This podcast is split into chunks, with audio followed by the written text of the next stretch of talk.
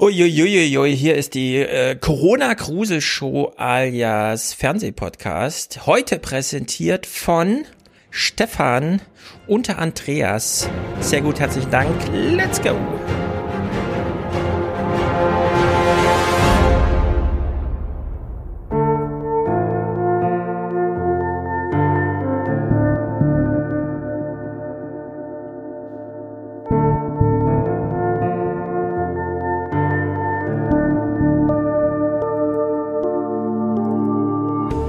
Glaube, ähm, dass im Großen und Ganzen nichts schiefgelaufen ist und dass äh, wir erstens das bekommen, was versprochen wurde.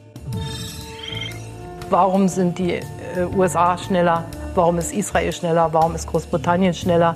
Das äh, wurmt einen natürlich. Das hängt damit zusammen, dass das Virus neu ist. Es hängt damit zusammen, dass sicherlich auch Fehler gemacht werden.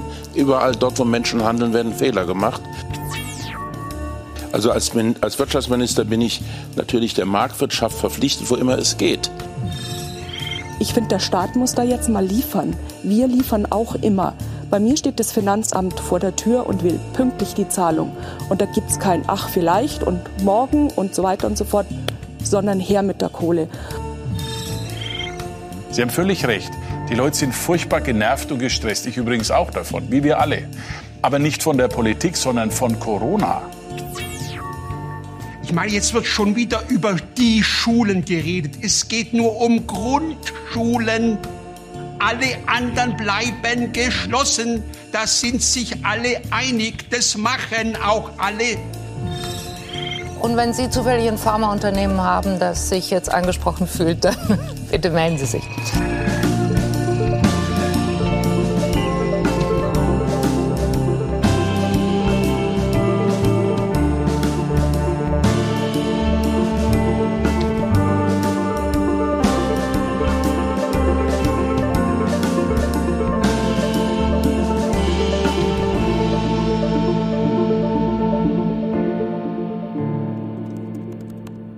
Wo Menschen zusammenkommen werden, Fehler gemacht, aber wir bleiben der Marktwirtschaft verpflichtet und vielleicht hat ja Nicole, Nicole noch ein Pharmaunternehmen, von dem sie nichts weiß und wir auch nicht und das uns aus der Misere hilft. Ich suche nachher mal. Wir sind machtlos. Was Viele Familien in Wattenscheid. Nein. Okay, Nicole sucht nachher mal unterm Sofa. Sofa. Oder wo sucht man da so in Aachen? Ja, Ich meine, ihr hattet Sofa, ja- Schrank. Auch schon mal weltbewegende Menschen bei euch. Wobei Würseling nicht Aachen ist, habe ich jetzt erst wieder gelernt, als Martin Schulz bei Lanz war. Clemens, hast du vielleicht noch ein Pharmaunternehmen, mit dem du uns aus der Patsche helfen kannst? Ich frage mal im Umfeld nach. Ähm, wo, wo, wo, wo, von wo bist du eigentlich? Ich weiß es tatsächlich nicht. Ich bin jetzt gerade aus, also bin aus Heidelberg und auch gerade in Heidelberg. Du bist aus in Heidelberg, Heidelberg. zugeschaltet. Das ist noch ein bisschen südlicher als Frankfurt. Okay. Gibt's bei euch vielleicht irgendein Werk vielleicht? Ich weiß jetzt, Biontech Impfstoff wird äh, bei mir direkt um die Ecke demnächst hergestellt. Ich könnte mit dem Fahrrad hinfahren, dauert zehn Minuten. Nützt mir nichts, aber es macht trotzdem ein bisschen Herzenswärme, glaube ich. Aber in Heidelberg gibt's außer einer Uni auf dem Berg nicht viel, ne? Nee, Schloss nee, auf dem Berg. Okay, sehr gut. Wir sind, jede Menge, aber keine, Ja. keine Produktionsstraßen. Und du hast schon im November geschrieben, um dich hier mal zu melden. Und jetzt ist Februar. Das ist aber nicht schlimm, weil äh, du wolltest wegen Corona hier in den Podcast kommen und es ist immer noch Corona. Ja, das äh, geht ja alles zyklisch, von daher. Ich, ich glaube, es ist ein guter Zeitpunkt, über Corona zu sprechen. Zyklisch im Sinne von, du glaubst nicht, dass es vielleicht äh, eine der letzten Gelegenheiten ist, im Februar, März noch über Corona zu sprechen. Danach ist es als Eisen, sondern es bleibt. Frag mich später nochmal, ich werden wir sehen. Genau, wir werden die Frage heute hier abschätzen anhand der Themen, die wir rausgesucht haben. Und noch nie habe ich so viele Themen, äh, so viele Clips zu nur ein Thema. Es gibt nur ein Thema in den deutschen Nachrichten und das ist Corona und wir haben über 100 Clips. Also mal gucken, wir schaffen nicht alle. Der Super Bowl geht ja heute auch noch los und ich habe gehört, einige wollen heute noch Super Bowl gucken. Okay, womit fangen wir an? Antigentest, Impfung in Europa, Impfung Fehler, äh, Bürgersprechstunde Angela Merkel, Impfung Sputnik V, Impfgipfel, Generika, also Impfübersetzung, äh, Übersetzung, Infektiosität. Nicole, du Ja, bist eine ja. Merkel-Fanin, ne? Also mega. Ich weiß, wir machen ein Quiz. Wir machen ein Quiz. Wovon spricht Peter Altmaier. Wir hören den Satz, den er nicht vollendet und wir überlegen dann, worum geht's. Und da hat Frau Mayer etwas Richtiges gesagt, nämlich äh, wir müssten vielleicht mal auch darüber nachdenken, was wir neben den Masken äh, und neben den Schließungen, die notwendig waren und aus meiner Sicht auch jetzt noch notwendig sind, da bin ich ehrlich, äh, aber was wir vielleicht dann auch noch machen können. Und die Frage beispielsweise, wo sind die äh, ja.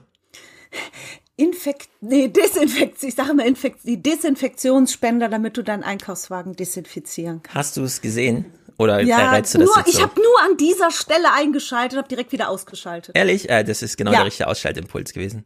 Ja. Denn äh, Überleben ist, war das. ja, Auszuschalten. aber man, man hört das so und denkt, ich habe als allerletztes an Infektionsspender gedacht. Ich bin natürlich auch ein bisschen Antigentest geprimed und mir fehlen sie auch. Deswegen dachte ich, das kann ja wohl nicht wahr sein. Das ist ja, aber äh, wir lösen auf. Ja, Nicole, du hast recht. Desinfektionsspender stehen die überall dort, äh, wo sie äh, benötigt sind. Mir ist zum Beispiel aufgefallen, im ersten Lockdown standen solche Desinfektionsspender an fast allen Lebensmitteleinzelhandelsgeschäften, wo die Wagen geparkt waren. Das ist jetzt äh, irgendwie äh, nach meinem Dafürhalten nicht mehr überall der Fall. So, Clip 2 von 100. Wie hart wollen wir schon urteilen? Über das, was wir hier im Fernsehen geboten bekommen. Von unserer Bundesregierung. Clemens, fehlen dir Desinfektionsspender? Nee, die Worte. Ähm, ich ich habe von dem Clip schon gehört. ich habe von, dem- ich hab von dem Clip schon gehört. Äh, Es ist natürlich. Ja, ich weiß, was soll man dazu noch sagen? Ähm, Es ist ein bisschen merkwürdig. es ist sehr merkwürdig, ja. Ich Ich dachte weiß, erst, das wäre aus dem ist- März. Ja, richtig, richtig, das wollte ich gerade sagen. Äh, ähm, wir waren im Juli im Ausland, Urlaub. Da waren ja die Inzidenzen niedrig, man konnte ja reisen. Und äh, in Holland standen tatsächlich überall die Des Desinfektionsspender, allerdings sonst nichts. Da ist keiner mit einer Maske einkaufen gegangen im Juli, dafür hatten alle ihre Hände desinfiziert. Und es war damals schon überholt. Äh, wir haben es hier nicht mit einer großen Schmier-Epidemie äh, zu tun, Schmierinfektionsepidemie. Und äh, es war, also vor über einem halben Jahr war das schon ein altbackenes Wissen, das man eigentlich nicht wirklich braucht. Klar, man kann vielleicht die eine oder andere Infektion verhindern, aber das epidemiologische Problem bekommt man so nicht in den Griff. Und er sitzt tatsächlich hier im Februar 2021 im Fernsehen. Bei mir ist es immer so, wenn ich so einen Spender sehe, ich fühle mich dann immer, am Anfang wollte ich mich immer kreuzigen. Das hat immer, ja, das kann man natürlich auch. ich bin nicht religiös. einfach mal äh, komplett desinfizieren. Aber es ist, ähm, ja, was soll man sagen? Die Qualität des inhaltlichen Angebots des Fernsehens steigt heute nicht unbedingt. Es sind aber ein paar Pointen dann doch noch dabei. Also bleiben wir mal bei den Antigen-Tests, auch wenn uns Peter Altmaier wieder auf die falsche Fährte locken wollte. Was hatten ja eigentlich Priorität, Jens Spahn? Das Zweite ist ja, worauf wir sehr stark setzen, ist, dass es eben bald auch andere Tests gibt, wo man nicht so weit oben oder unten äh, rein muss. Das wäre auch schön. Ähm, naja, es gibt jetzt den ersten, ich werde jetzt immer gefragt, wann kommen die Heimtests, für, also wo man auch selbst sich testen lassen Das kann. hätte ich auch noch gerne Ähm, gefragt. Wir, also es gibt ja in Österreich einen Sonderzugelassenen scheinbar, den haben, hat sich das BfArM, also unseres äh, äh, Bundes... Äh, Institut für Arzneimittel und Medizinprodukte als Zulassungsbehörde angeschaut.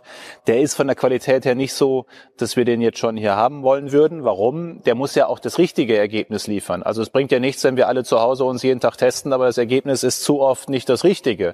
Dann wiegt man sich vor allem in falscher Sicherheit, wenn es negativ ist, obwohl man eigentlich positiv äh, getestet würde, aber der Test halt nicht, nicht gut genug ist.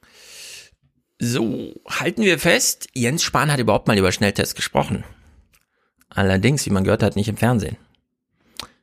Was war das für eine Veranstaltung? Jens Spahn mit Herrn Wieler und so weiter haben so ein Townhall-mäßiges gemacht mit Publikum, die sich Fragen stellen konnten. Deswegen haben sie alle dazwischen gequatscht und wollten ihn auch nochmal festnackeln auf die Schnelltests.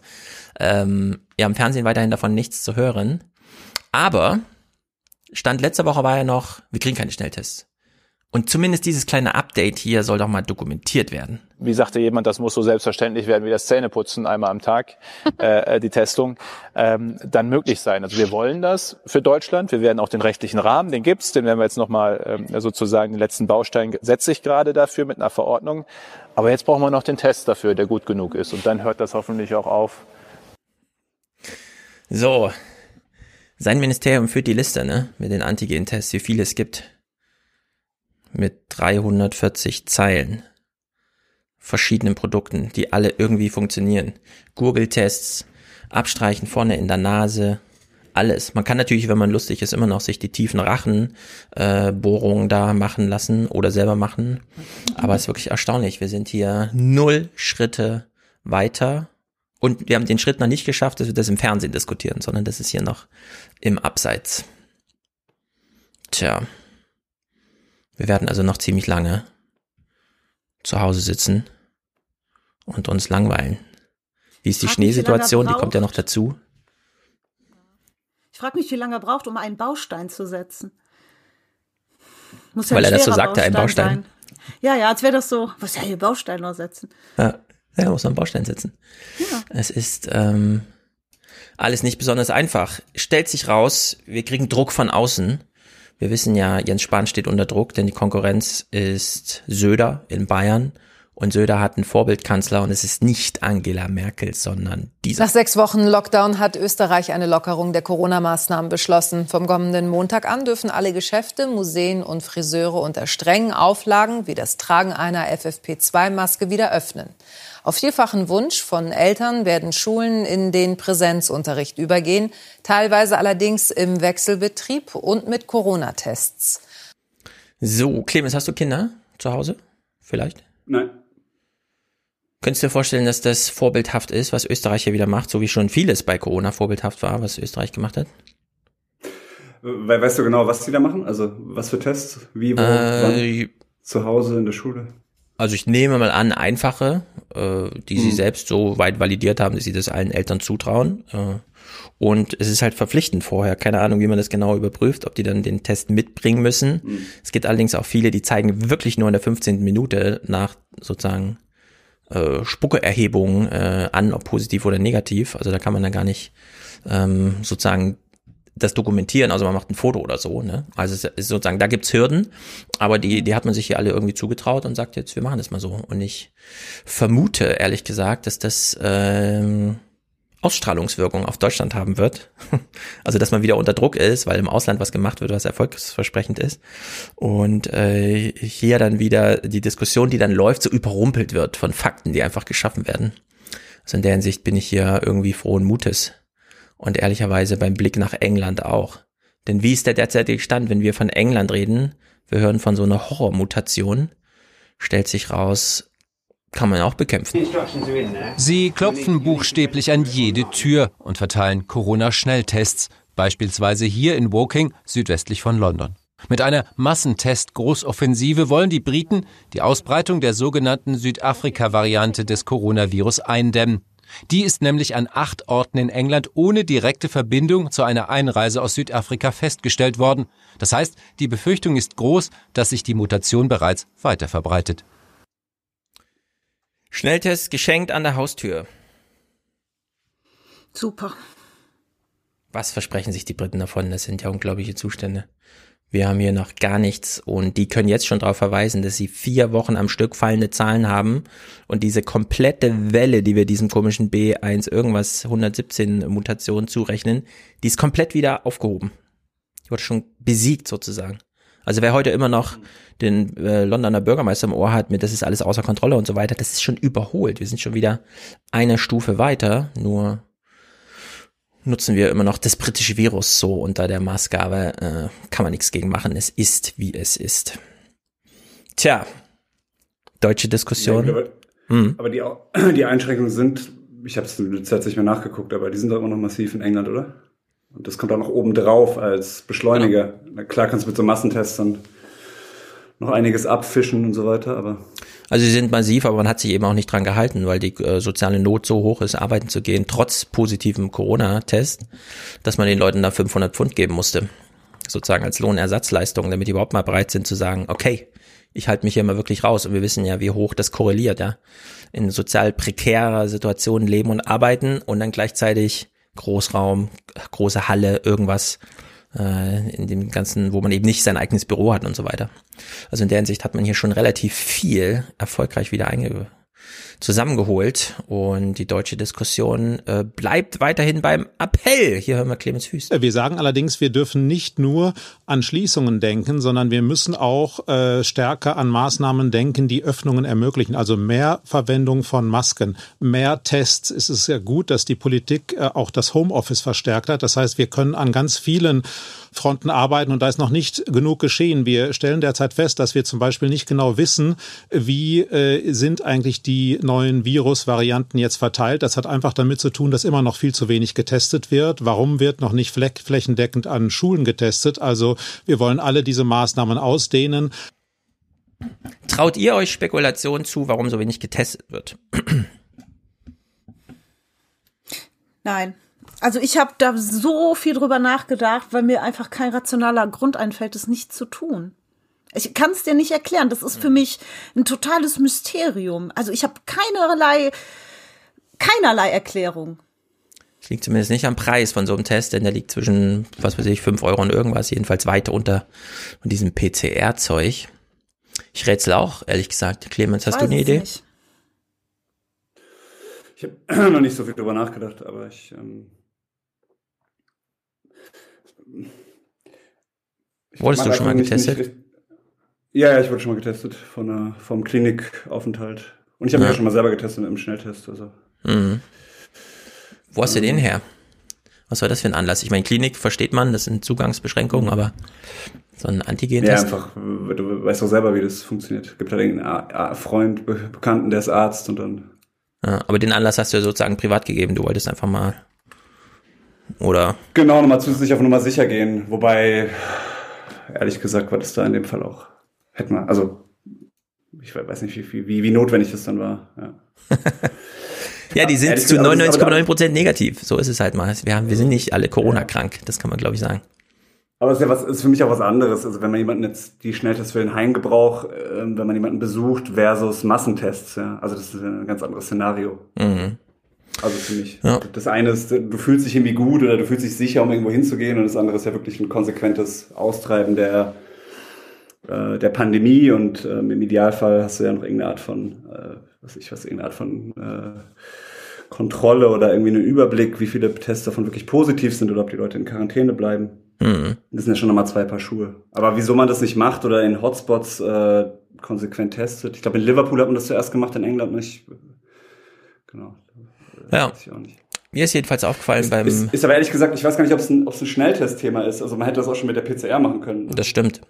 Ich habe vorhin, äh, wurde mir so ein Tweet, wurde ich darauf hingewiesen, man fährt jetzt mit so LKWs äh, rum, also könnte man rumfahren, wo PCR-Schnelltests äh, mhm. drin sind, also PCR, die nochmal mhm. besonders schon darauf optimiert ist, eben diese ne, Signale aus dem Coronavirus zu finden.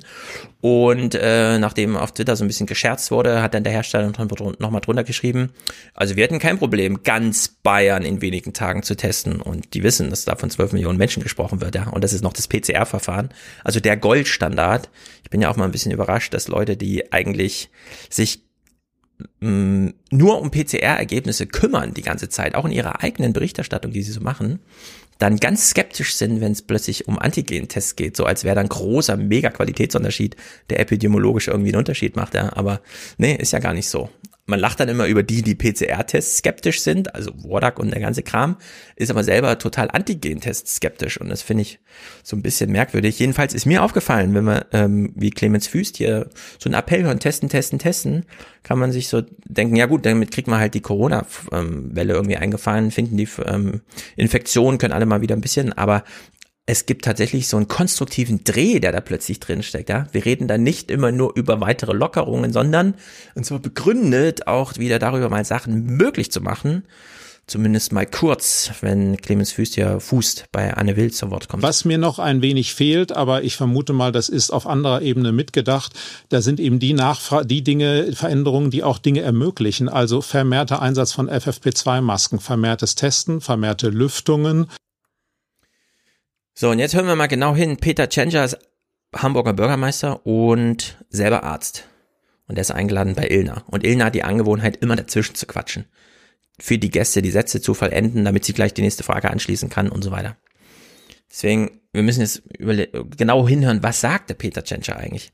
Weil ich habe hier so rausgehört, wir haben vielleicht auch auf die falschen Epidemiologen gehört, aber ich bin mir nicht ganz sicher. Deswegen jetzt mal hier zur allgemeinen Überprüfung Peter Tschentscher bei äh, Maybrit Illner. Die Epidemiologen haben sehr früh darauf hingewiesen, dass wir auf die Senioreneinrichtung achten müssen. Absolut. Dass wir so früh wie möglich mit den Schnelltests beginnen müssen. Ich glaube, äh, da sind wirklich Gesichtspunkte in einer äh, Phase mhm. ähm, zu kurz gekommen. Machen wenn wir man einfach zu, zu, wenig Breite hat, auch in den Experten ja. Wir sind Also ich habe gehört, da sind Aspekte zu kurz gekommen, weil wir nicht breit genug in der Expertenansicht aufgestellt waren, oder? Ja. Kann man doch irgendwie so. Fand ich sehr mutig von ihm, das so zu machen. Aber man muss ja schon genau hinhören. Und kennt ihr noch Franz Müntefering? Wie lange seid ihr schon politisch interessiert? Zu lang. Der kommt doch auch so ein bisschen aus deiner Ecke da, oder? In Aachen, glaube ich. Das ist auch so ein. Nee, nicht ganz so südlich, da kommt mehr so Ruhrgebiet irgendwie kannte damals alle. Ich habe mal so eine Reportage gesehen, da ging er durch die Stadt. Die Leute haben aus dem Fenster geguckt und er hat sie alle namentlich gegrüßt, obwohl er seit 20 Jahren nicht mehr gewohnt hat. Irgendwie sehr, sehr bewandert. Der ist jetzt jedenfalls auch 81 Jahre alt, also der ehemalige SPD-Chefe und Fraktionschefe und was er alles war. Ist 81 und ein bisschen unzufrieden und er macht hier mal einen Punkt und das finde ich ziemlich gut, denn wir kennen das von Politikern. Einmal raus aus dem politischen Leben rein ins normalen, in den normalen Alltag, macht man die ein oder andere Beobachtung so als Fernsehzuschauer. Was bei der Politik falsch gelaufen ist, wenn ich das nur gerade sagen darf, das ist ganz klar, dass die Exekutive bei uns offensichtlich manchmal das Gefühl hat, wenn sie die Lösung verkündet, sei die Lösung da. Ist sie aber nicht dann geht es erst los. Stimmt. Die Exekutive ist in den Ländern und ist in den Kommunen. Das haben wir beim Schnelltest erlebt. Plötzlich sagt einer Schnelltest vor den Heimen. Wunderbar, alle haben geklatscht. Ja, und als das jetzt abgefeiert wurde, wer macht das denn jetzt? Wo macht das denn? Wo geht das denn? Wie soll das denn eigentlich gehen? Und das ist jetzt hierbei auch wieder so. Und das ist ein großer Fehler. Ja, wenn man das mal richtig ernst nimmt, ne? Was bedeutet das eigentlich? Wir erleben nur Theater im Fernsehen. Ist alles nur Schauspiel. Gerangel um irgendwelche Machtpositionen, die man angeblich hat, wenn man niemals absagt bei einer Einladung ins Fernsehen, so wie Söder, dann sitzt man einfach überall in jeder einzelnen Sendung und kündigt immer nur Sachen an. Wolfgang Michael hat vorhin einen sehr guten Tweet gemacht. Spahn verkündet, Spahn plant, Spahn warnt, Spahn kündigt an. Spahn macht aber nichts. Ist immer nur Gerede die ganze Zeit. Also in der Hinsicht ist das wirklich bedrückend. So, und damit haben wir auch den konstruktivsten Teil hier abgeschlossen, denn die Antigen-Tests. Denn Impfungen bleiben mir aus, aber das besprechen wir gleich. Es ist traurig. Ich habe noch eine Frage zu Österreich. Wenn da jetzt nach langsam Lockerung Maskenpflicht mit FFP2 ist, bekommt die Bevölkerung die gestellt? Oder ist das wirklich immer Selbstauftrag? Mm, das weiß ich nicht. Weißt du das? Also ich kann mir jedenfalls nicht vorstellen, dass man sie für 8,50 Euro in der Apotheke kaufen muss, flächendeckend, weil sie Pflicht ist, ohne dass wir in Deutschland mhm. mal mitbekommen, dass es deswegen ein Problem gibt in Österreich. Mhm. Also in der Hinsicht würde ich mal sagen, die werden das schon ordentlich so geregelt haben, dass die dann auch zur Verfügung stehen. Muss ja nicht gänzlich kostenlos sein, aber zumindest in so einer ne, handhabbaren Region, die jetzt irgendwie funktioniert. Mhm. Ich glaube, die Leute sind in Deutschland auch bereit, für ihren Antigen-Test Geld zu bezahlen. Äh, wir kennen ja die Fälle, ja hier im Frankfurter Flughafen kannst du, klar, fährst du hin, machst einen PCR-Test, kostet dich 140 Euro und die Leute stehen trotzdem Schlange. In Berlin 160 teilweise, also in der Hinsicht könnte ich mir vorstellen, dass man das da so geregelt hat, dass es äh, hinhaut. Ich habe jedenfalls keine Klagen darüber gehört, dass es aus irgendwelchen mhm. Gründen äh, nicht in Gang kommt, diese Strategie. Deswegen nehme ich mal an, die werden es schon ordentlich gemacht haben. Naja, gut. Dann kommen wir zu dem nicht sehr konstruktiven Teil. Das ist vor allem Angela Merkel. Äh, vorher begrüßen wir hier aber Stefan und Andreas, die präsentieren das heute hier.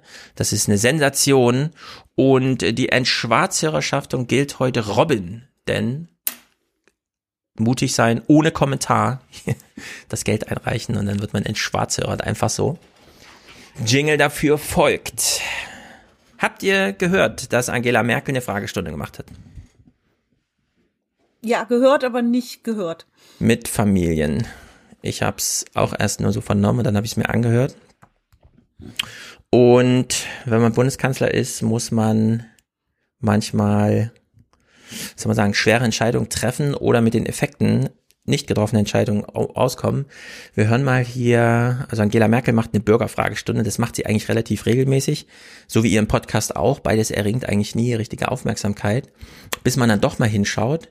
Und wir hören hier mal eine relativ frühe, ich glaube, das ist in den ersten fünf Minuten, die ersten eins, zwei, drei äh, zu Wortmelder, äh, war die Stimmung schon am Boden.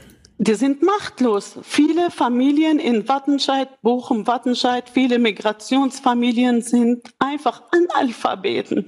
Die Kinder kommen und die bekommen die Unterstützung nicht. Das naja. ist ja sehr, sehr schade. Wir brauchen, wir brauchen als Familien oder als Müttern mehr Frauenarbeit, mehr Familienarbeit, Vernetzung mit Schulen, mit Uni, mit Bildungszentrum. Wir wollen gemeinsam kooperieren. Wir wollen nicht gegeneinander leben, sondern miteinander leben, damit wir in 10, 20 Jahren auch von unserer ähm, Zukunft auch profitieren können. Die Kinder sind nun mal da. Die müssen unterstützt werden, nicht nur von Schulen, sondern auch von Familien, von Mutter und Vater. Tja, Stimmung war am Boden, würde ich sagen. Hätte man sich darauf einrichten können? Ich glaube schon, oder? War das zu erwarten gewesen? Und wie reagiert Merkel darauf? Hier mal eine Beispielantwort. Jemand fehlt ein Laptop. Und ähm, ich äh, und mit dem Laptop, das äh, kann ich jetzt natürlich im Gespräch auch nicht einfach lösen, aber ähm, mal schauen. Vielleicht fällt mir noch was ein. Und damit Ach. unterschrieb sie die 9 Milliarden für die Lufthansa. Aber der eine Laptop. Dings hätte das geregelt. Ach, wie heißt er nochmal hier? Martin Schulz. Der hat Martin der Oma Schulz doch auch die Karten für die Philharmonie besorgt. Das stimmt. Warum macht sie das nicht? Selbst Merkel war schon mal auf den Trip. Wir erinnern uns beim Breitscheidplatz, wo sie sagte, ich helfe Ihnen, ich komme nächstes Jahr zu Ihnen an Ihren Weihnachtsmarktstand und dann hat sie es auch gemacht und so weiter. Hier hätte man auch einfach mal sagen können, ich kümmere mich darum. Diesen einen Laptop, den wir jetzt im Gespräch hier hatten, ich weiß, das ist dann keine allgemeine Lösung, aber den kann ich auftreiben. Das war aber auch der Tenor dann dieser ganzen restlichen, also sagen wir so, die Frau, die wir eben gehört haben, war die einzige, die wirklich geweint hat im Gespräch, ja, mit Angela Merkel. Aber es war ungefähr die gleiche Stimmung. Es war es ist so stellvertretend, war das äh, ausschlaggebend, also aussagekräftig für die ganze Stimmung an diesem Abend. Und Merkel kam mit dieser Antwort wie eben, ja, sie schaut dann mal mit dem einen Laptop, vielleicht fällt ihr noch was ein. Eine andere Antwort war diese. Weil wir eben ganz wenig Fälle hatten und wir müssen jetzt so weit wie möglich runter. Aber ich verstehe, ja, aber ich verstehe äh, sie und denken Sie einfach dran, mit jedem Tag, wo die Sonne wieder ein bisschen höher kommt, ist die Chance, dass wir das auch hinter uns lassen, sehr viel besser. Hm. Ach, schön, da wird mir ganz warm ums Herz. Ja, ich glaube, das war eine romantische Umschreibung von, es gibt einen saisonalen Effekt bei dieser äh, Epidemie, vielleicht ist es im Sommer anders, das Infektionsgeschehen, als im Winter. Wissen wir aber nicht so genau. Eine weitere Antwort. Das ist schon, ist schon hart. Also ich kann Ihnen auch da wieder nur viel Kraft wünschen und äh, mit der Hoffnung, dass die größten Etappen schon geschafft sind. Wir geben uns Mühe mit dem Impfen und äh, mit vielleicht auch noch müssen wir noch mehr mit Schnelltests machen. Auch. Vielleicht. Auch, das wird, weiß man die nicht. werden auch immer einfacher handhabbar, so dass man da auch in den Schulen was machen kann und äh, dann die Gefahren einfach geringer sind. Grüßen Sie Ihre Kinder und Ihren Mann, wenn er am Wochenende kommt. Ja? Hm, ja. Grüßen Sie mal Ihren Mann und die Kinder. Also ja. Hm? Sie freut sich, die Fragestellerin oder die ja. Merkel adressiert. Die sind alle hier mit dem gleichen Ergebnis rausgekommen. Es war wirklich ein bisschen bedrückend zu sehen. Und ich habe jetzt gar nicht, äh, also die erste halbe Stunde habe ich so weg und dann habe ich erst gedacht, hey, das ist ja immer dasselbe. Dann habe ich erst, also es gab noch mehrere von dieser Art Antworten, die hätte ich ja gar nicht drin in der Sammlung. Ja. Also es ist ja so eine Seelsorge, ne? Ja, auch hier so ein bisschen. Sie Willst versucht. die Seele streicheln? Das Schlimmste liegt hinter uns. Im Grunde Grüßen ja. Sie Ihren Mann. Genau. Ja nochmal mit diesem Hinweis, dieser Mann ist halt die ganze Woche nicht da und sie macht trotzdem Homeoffice ja. zu Hause und hat die Kinder. Mhm. Also der Sicht, äh, es ist wirklich trübselig gewesen, diese ganze Stunde. Hier zum Beispiel. Was, was haben Sie Ideen, ähm, vielleicht auch die, die noch drankommen, ob irgendwie, wir müssen, wir ich denke, selbst wenn es wieder normal ist, ist es nicht wieder normal, weil jeder ja noch ein Päckchen mit sich rumzutragen hat aus dieser Zeit. Und was können wir da anbieten? Also ja. wenn da jemand Ideen hat, da suche ich noch so ein bisschen. haben Sie hm. Ideen? Ich habe keine. Ich habe meine 9 Milliarden schon an die Lufthansa gegeben. Vielleicht haben Sie ja, noch Ideen. Außer Geld, weil das ist alle. Also in der Traurig. Sicht. Äh, eine Mutter kommt jetzt hier mal mit einer Idee wie wär's denn mal mit den Schnelltests? Sie wirft es nochmal auf. Naja.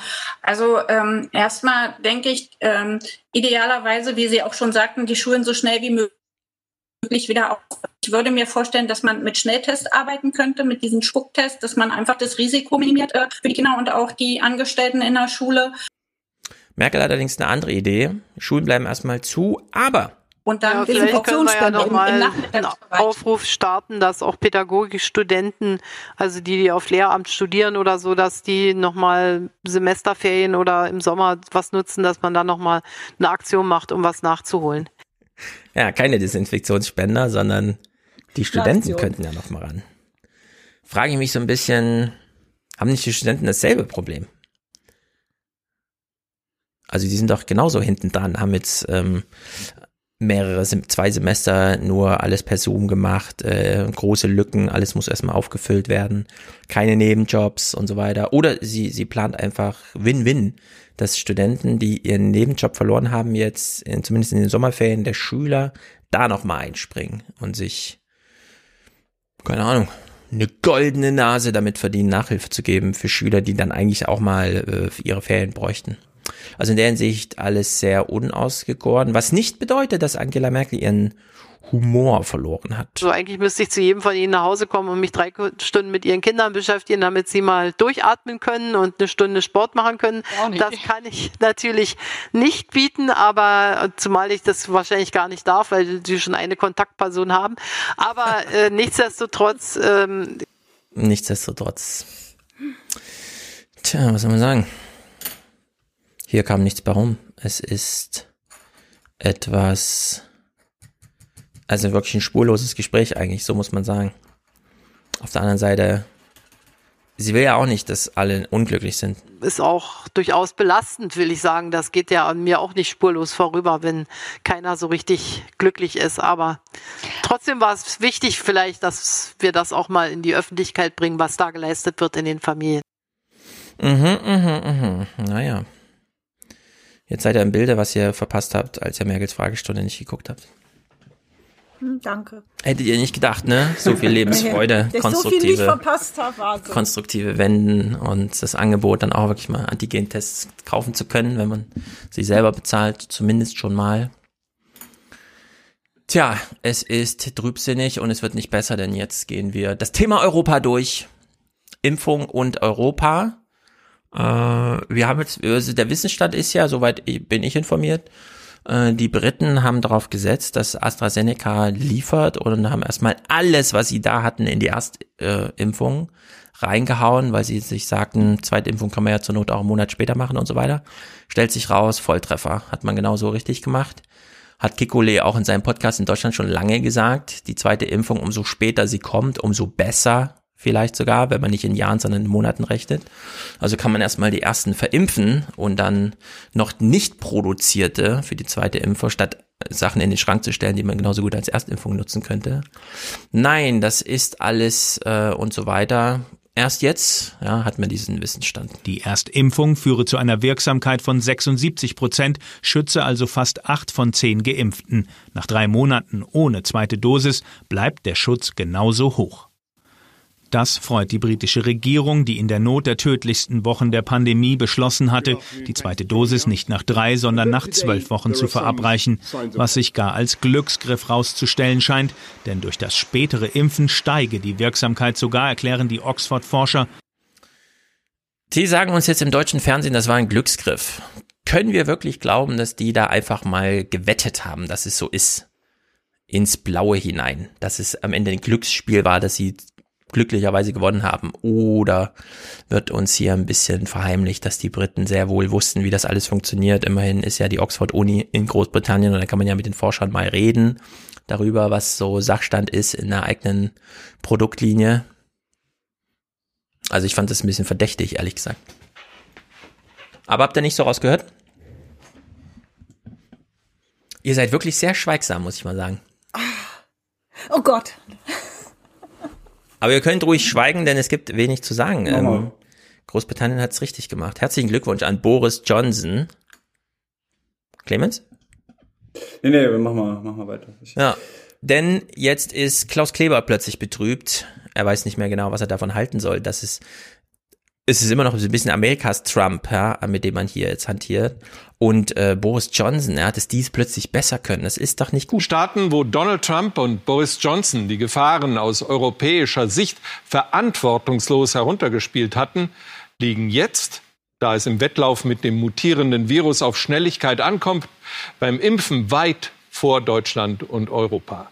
Wie kann das sein? Wie kann das besser werden? Ja, wie denn? Wie kann denn das sein eigentlich? Wir sind doch die Guten. Die Auserwählten. Uns geht's doch so gut, weil wir die Guten sind. Das ist doch das calvianistische Prinzip. Nein, wir müssen hier streiten. Martin Schulz sitzt bei äh, Lanz und verspricht sich.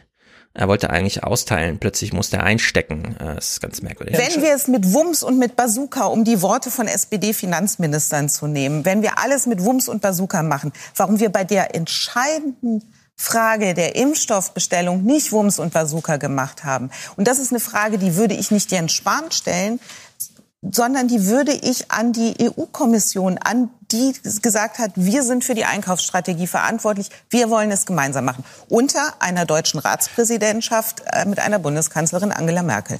Also, Sie haben in Ihrem umfassenden Konvolut von äh, Beschreibungen Von äh, Fragen. die Antwort. Von Fragen, Herr Schulz. Bitte? Von Fragen. Ich habe Sie haben in diesem umfassenden Konvolut von Fragen die Antworten schon gegeben. All die Fragen, die die Kommission äh, betreffen, die Sie gerade gestellt haben, hätte die Kommission Ihnen beantwortet mit, warum haben wir das nicht getan? Weil die Entscheidung darüber nicht in unseren Händen liegt, sondern in den Händen der Mitgliedstaaten der Europäischen Union und ihrer Finanzminister. Der polnische, äh, ihrer Gesundheitsminister. Tja, wenn es die Finanzminister wären, dann wäre ja Olaf Scholz schuld. Was glauben wir, wer wirklich mitverhandelt hat in Brüssel? Spahn oder Scholz? War das ein Versprecher oder nicht? Glaub nicht. Ich glaube auch, er hat uns kurz eingeweiht. Ja, natürlich sitzt da auch der Finanzminister, da muss es ja bezahlen am Ende mit am Tisch, wenn die da verhandeln. Oder gibt zumindest ja, seinen Beitrag schriftlich ab, an dem man sich dann auch halten muss, weil wenn es nicht bezahlt wird, kann man auch nichts verhandeln. Also wenn man nicht äh, die in, äh, in, in, in der Rückhand sozusagen das Geld hat. Also in der Hinsicht äh, ganz komisches Spiel. Und äh, uns werden hier viele Erzählungen aufgetischt. Wenn man mal genau hinhört, hört man auch raus, nee, vielleicht ist doch alles ganz anders. Martin Schulz macht hier mal eine richtige Märchenstunde zum Thema, wie funktioniert eigentlich Impfstoffbestellung in der EU. Jetzt haben wir eben schon die Geschichte gehört, es ist ausschließlich der Gesundheitsminister. Stellt sich raus, nee, vielleicht war es doch auch der Finanzminister, der seine äh, Hände da mit im Spiel hat. Und äh, hier mal eine andere Geschichte zu dieser Frage. Wollten die Franzosen eigentlich unbedingt Sanofi bevorzugen, ohne damals natürlich schon wissen zu können, dass es mit Sanofis Impfstoff nichts wird, was wir ja heute wissen. Äh, ich würde sagen, Martin Schulz beginnt hier eine Geschichte zu erzählen und auch da steht er sich wieder selber auf den Füßen. wieder sozusagen so ein interessanter Satz. Sie sagen, es ist natürlich so gewesen, dass die Franzosen darauf bestanden haben, dass ihr Unternehmen, ihr Hersteller da berücksichtigt wird. Ja. Ist so. Ja, das wurde die ganze Zeit öffentlich bestritten. Dementiert, Die ganze Zeit. Ich würde mal sagen, das ist so. Ja. Also die französische? Regierung hat Nee, ich habe ja nicht gesagt, ich weiß es. Das habe ich Ihnen übrigens ganz am Anfang bei der ersten Frage als Antwort gegeben. Wenn ich Ihnen auf diese Fragen Antworten geben könnte, dann wäre ich glücklich. Das ist annäherungsweise. Es ist so. Ich sage mal, es ist so. Annäherungsweise könnte es ja durchaus so sein, dass die Erzählung stimmt. Lanz allerdings bleibt hart und sagt, äh, fragt nachher, wie ist es denn jetzt wirklich? Was wissen Sie eigentlich darüber? Sie haben ja immerhin gerade hier ein scharfes Argument gemacht. Ich, ich bin zu lange in der Europapolitik gewesen, habe zu lange dieses Wechselspiel mitgemacht, äh, als dass ich es äh, nicht so beschreiben würde. Ich kann es nicht beweisen. Ich weiß es auch nicht. Aber ich halte es durchaus für möglich.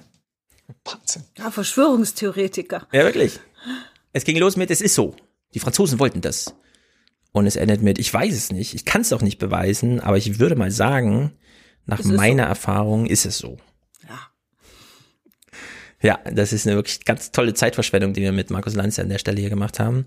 Ich würde so einen Gast nicht wieder einladen, der mir hier die äh, Lügengeschichten auftischt und dann nicht standhält, wenn man danach fragt. Naja, wir hören hier mal eine Zahl aus den tatsächlichen Verhandlungen von der EU-Kommission mit BioNTech und überlegen dann mal, ist das eigentlich viel? Im August 2020 schließt die EU einen Vorvertrag mit AstraZeneca. Mit Pfizer, BioNTech und seinen 20 Anwälten ringt die EU bis November. Vier Monate länger als die USA und Großbritannien. 20 Anwälte auf Seiten BioNTech, ist das viel? Was meint ihr? Boah, hört sich schon viel an, ja. Ah, das ist schon so ein Raum voll Ich hätte irgendwie. gedacht, vielleicht so drei Leute, aber 20 schon ordentlich. Ja, vor allem 20 halt wirklich in die Verhandlungen involviert und nicht mhm. einfach nur zwei sprechen und der Rest sitzt dahinter und mhm. gibt dann mal so einen Fingerzeig oder so. In der Hinsicht fand ich das schon, aber auf der anderen Seite, es geht hier um so viel, ja, wenn man es mal durchrechnet. Also nicht nur in konkreten Produkten, die geliefert werden, sondern auch in so volkswirtschaftlichen Kalkulationen, die damit eine Rolle spielen, wenn man diese, man muss ja irgendwie den Preis finden. Das ist ja nicht nur Produktionskosten, sondern am Ende will man ja auch als Unternehmen da so ein paar Investitionen über 20 Jahre, die man da getätigt hat, wieder reinholen. Und naja, 20 Anwälte klingt erstmal super krass, aber auf der anderen Seite, warum nicht, ja? Macht irgendwie Sinn. Klaus Kleber spricht mit Ursula von der Leyen. Clemens? Nee, die Frage wäre, wie viele auf der anderen Seite saßen. Das haben sie nicht, habe ich das gerade überhört? Nee. Nee, bei der EU-Kommission, EU. tja. Vielleicht saßen es 40, wer weiß. Verwaltungsapparat, ich nehme mal an, mehrere hundert haben damit zu tun, ja, irgendwie die Fäden zusammenzubinden. Und dann nochmal, wir haben noch offene Fragen und so weiter, das kennen ja mittlerweile auch. Ganz interessant übrigens, die Tagesschau hat es reportiert, Wolfgang Michael hat es auf Twitter geteilt. Bis Oktober waren die Berater, und es gibt sieben Berater, also der Beraterstab von Ursula von der Leyen bestand aus sieben Personen, unter anderem Drosten und Wieler. Bis Oktober haben die noch der EU-Kommission gesagt, wir glauben nicht, dass das mit den RNA-Impfstoffen überhaupt funktioniert. Also da waren schon die Verträge mit Großbritannien, Israel, USA, alle in trockenen Tüchern. Äh, die Zahlen innerhalb von BioNTech waren auch schon klar. Man hat nur noch auf die letzten Infektionen gewartet, um dann diese Schwelle zu überschreiten. Hat dann nochmal drei Tage draufgelegt, damit es nicht vor Trumps Wahl oder Abwahl geschieht und hat dann Anfang November der ersten Woche die Ergebnisse präsentiert. Aber ähm, die Europäische Kommission wurde von dem Erfolg, von der Wirksamkeit der mRNA-Impfstoffe genauso über die Medien überrascht wie wir. nach diesem, also nach diesem Stand, der da jetzt reportiert wurde. Haben die dich mal angerufen in Mainz oder? Das haben mich auch gefragt. Was, was, meinst du? Also das ist ja, das es ist, was ich ja nicht verstehe. Also das, es gab ja sozusagen mehrere Punkte, wo die, wo die EU hätte einsteigen können. Also direkt im, was weiß ich, wann war das? Als die ersten, ich glaube, die ersten guten Ergebnisse gab es doch schon im Juli. Ja.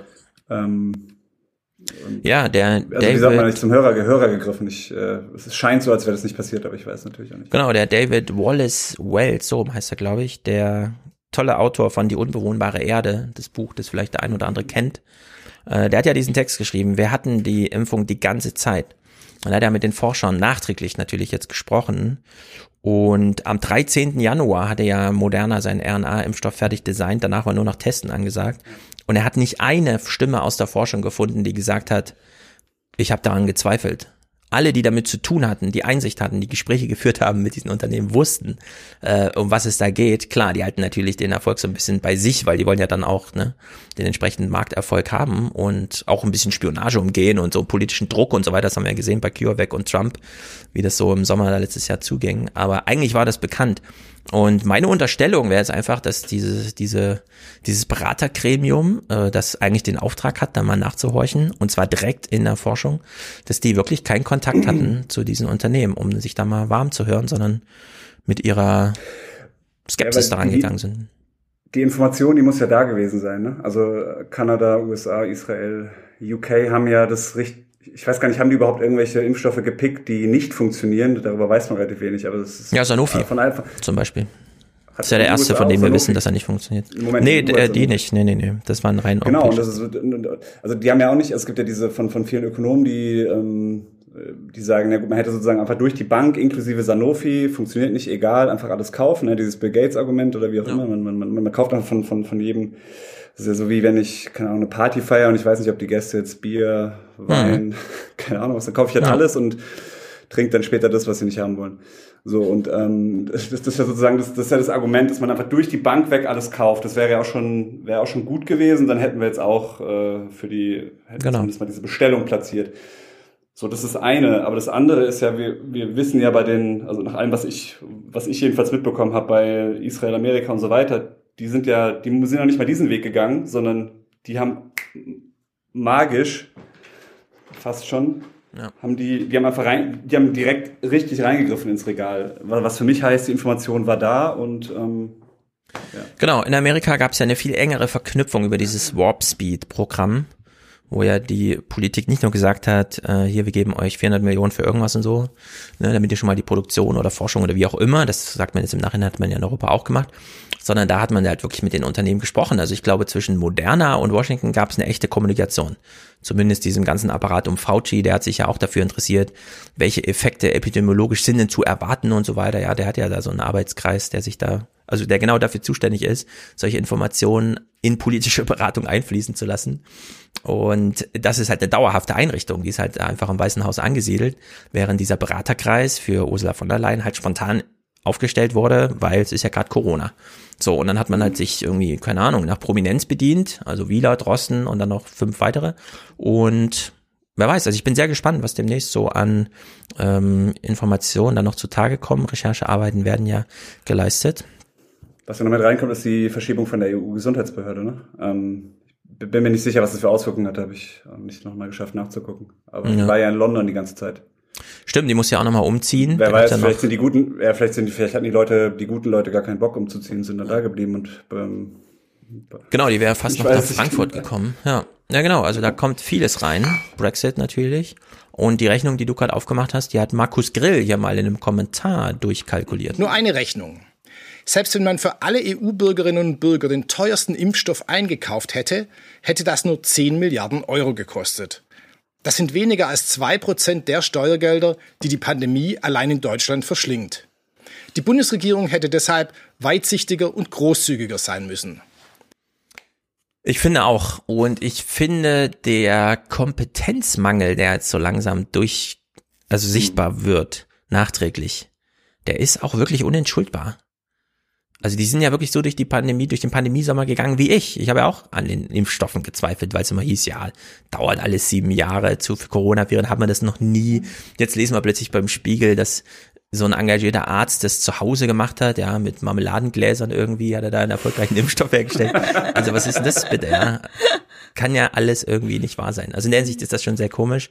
Und ich glaube aber, die Aufarbeitung wird noch eine Weile dauern, denn diese Gespräche, die man journalistisch jetzt mit Ursula von der Leyen zum Beispiel führt, sind nicht besonders ergiebig, hat Klaus Kleber ihr festgestellt. Ähm, das sind im Augenblick die Zahlen. Es, es sind kommt verimpft darauf worden, an, wie, viel, Millionen, wie viele Menschen sind, sind geimpft, Frau von der Leyen. In den USA sind es neun Prozent der Bevölkerung, in Großbritannien sind es 13 Prozent der Bevölkerung, bei uns sind es nicht mal drei Prozent der Bevölkerung. Also Nochmal, es sind zwölf Millionen Menschen geimpft worden und äh, das ist im Augenblick weniger als in den in Großbritannien. Ähm, das ist eine Zahl, die ist im Vergleich zu der Größe der Europäischen Union eine stattliche Zahl.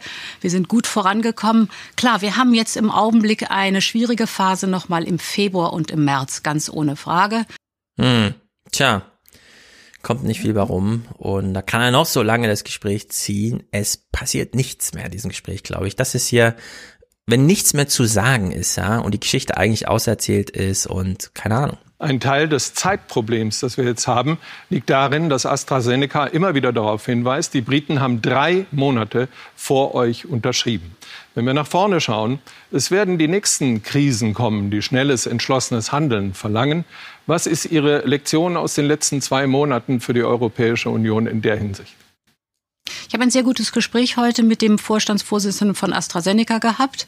Äh, wir haben den Vertrag äh, als Europäische Union im August unterschrieben. Und wenn man sich die vorstellt, das Mai. war vier, fünf Monate nachdem äh, die Pandemie ausgebrochen ist, noch nie hat es so schnell einen Impfstoff gegeben, nämlich nach zehn Monaten.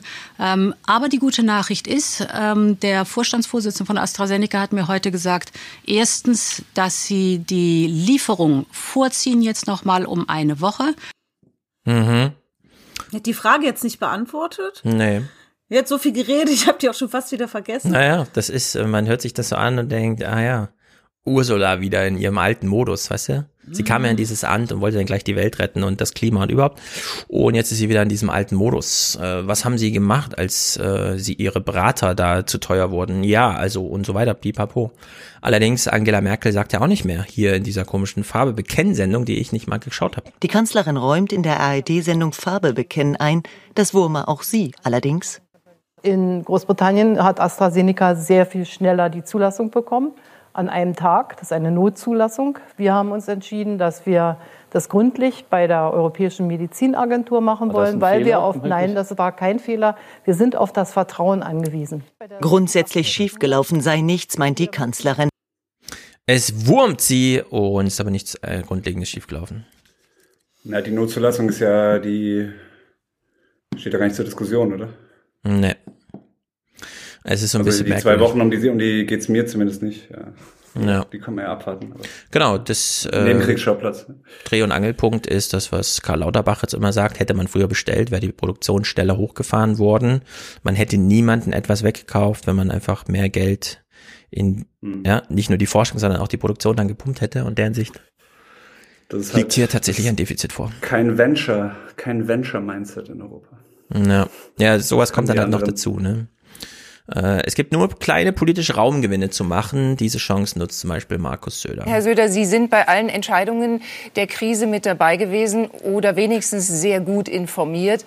Haben Sie denn jetzt auf diesem Gipfel am Montag oder diesem Gespräch war es ja dann verstanden, warum die Europäische Kommission drei Monate zu spät bestellt hat? Ehrlich gesagt nicht. Es war ein ehrliches Gespräch, aber in der Hinsicht dann schon enttäuschend, weil die Tatsache ist einfach so wie beschrieben. Es ist wie beschrieben, alle Journalisten haben recht und ja, es ist leider, es ist leider wie es ist. Selbst Winfried Kretschmann, jetzt haben wir die EU-Kommission, Präsidentin, den kommenden Kanzler, jetzt wird Ministerpräsident, ja. Es wird jetzt nur noch sozusagen die Flamme, die man nicht mehr einfangen kann, nur noch so ein bisschen runtergekommen. Und da müssen die Leute, die dafür verantwortlich sind, Rechenschaft ablegen. Und meine Aufgabe ist es nicht. Trotzdem, was antworten Sie Ihren Leuten, Ihren Bürgern, wenn Sie die auf der Straße treffen, wenn die Frage nach dem Impfstoff kommt und die Frage, warum ist der nicht verfügbar? Was sagen Sie den Leuten?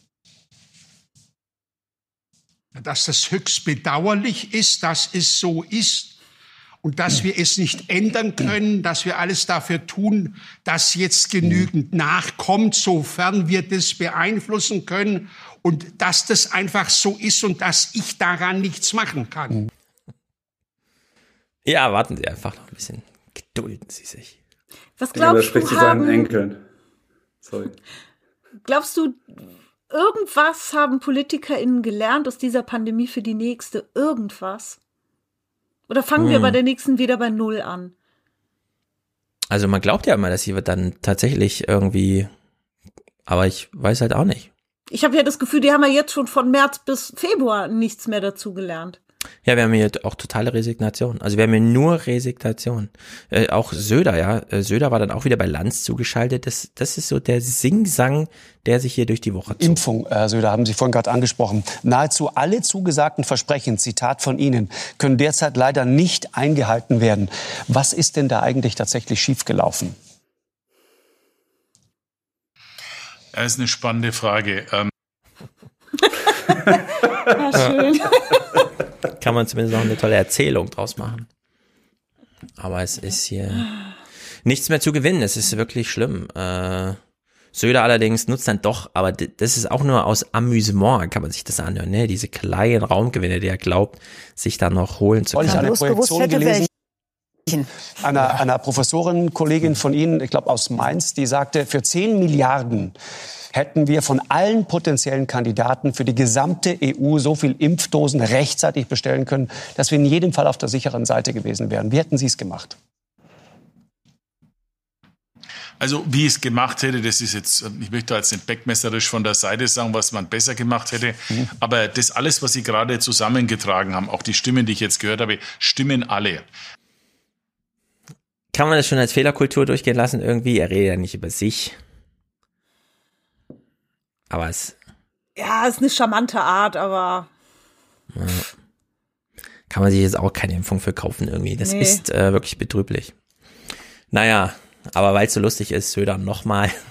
Das ist wirklich im heute schon, ah ja, am ersten, also vor einer Woche. Hier hat er ja wieder bei Lanz, ähm, äh, hat er wieder, ne? Und, und dann klingt er aber wieder so. Im Übrigen hilft es nichts, eine ständig erneute Fehleranalyse. Jetzt muss man sozusagen in den Modus kommen des Gelingen und Verbessern Wollens. Mhm. ja, aber das kannst du doch nur, wenn du Fehler analysierst, verstehe ich nicht. Ja, das versteht niemand. Jetzt nicht mehr über die Fehler reden, wir müssen jetzt mal alles besser machen. Aber beim Bessermachen lassen sie sich ja wieder nicht reinreden, ne? Wenn du da kommst mit irgendwelchen Ideen, Antigentests oder so. Als Brückentechnologie kennt man ja vom Diesel vielleicht, aber nein. Ja, damit würden sie mich ja noch abholen, wenn sie das Impfen verkacken, Mhm. aber wenigstens sagen Schnelltests, weiß. Aber dass sie es auch verkacken, da weiß ich auch nicht. Dann weiß ich auch nicht weiter. Wie, wie, wie schwer denkt ihr, ähm, setzt es der Zustimmung der EU zu, die ganze Geschichte? Also meine, für, die, für, die, für, für, für, Brexit, für die Brexiteers ist es ja ein, der totale Das stimmt. Home Run jetzt erstmal, oder? Also die, Aber es- ich meine, die haben die haben diesen, diesen sozusagen diesen den ersten Schritt draußen und ähm, haben jetzt die volle Bestätigung, dass, dass die EU nichts auf die Reihe kriegt. Ähm, Ja, also das stimmt. Äh, nächste Woche ist Thomas hier, dann gucken wir ausschließlich amerikanische und englische Nachrichten, also PBS NewsHour und BBC Mhm. Newsnight. Und da ist der Tenor tatsächlich ein anderer und zwar gar nicht so feierlich. Also Boris Johnson spielt das wieder auf so eine interessante Linie, sofern er da Einfluss hat auf diese äh, wirklichen Nachrichtengestaltung, dass er es gar nicht allzu an die große Glocke hängt, sondern nur diesen Hinweis immer so tröpfeln lässt, sodass dann die Journalisten selber auf diesen Vergleich kommen, weil die reden zwar jetzt nicht besonders oft über das europäische Festland, ja, es kommt in Amerika gar nicht vor und in der BBC so ganz wenig, aber wenn dann doch so, dass man, dass man hier einen kleinen Raumgewinn hat. Äh, allerdings muss man jetzt historisch auch sagen, so groß ist er jetzt auch nicht im Vergleich zu den Niederlagen, die man da hätte, also hat einstecken müssen das letzte Jahr. Ja.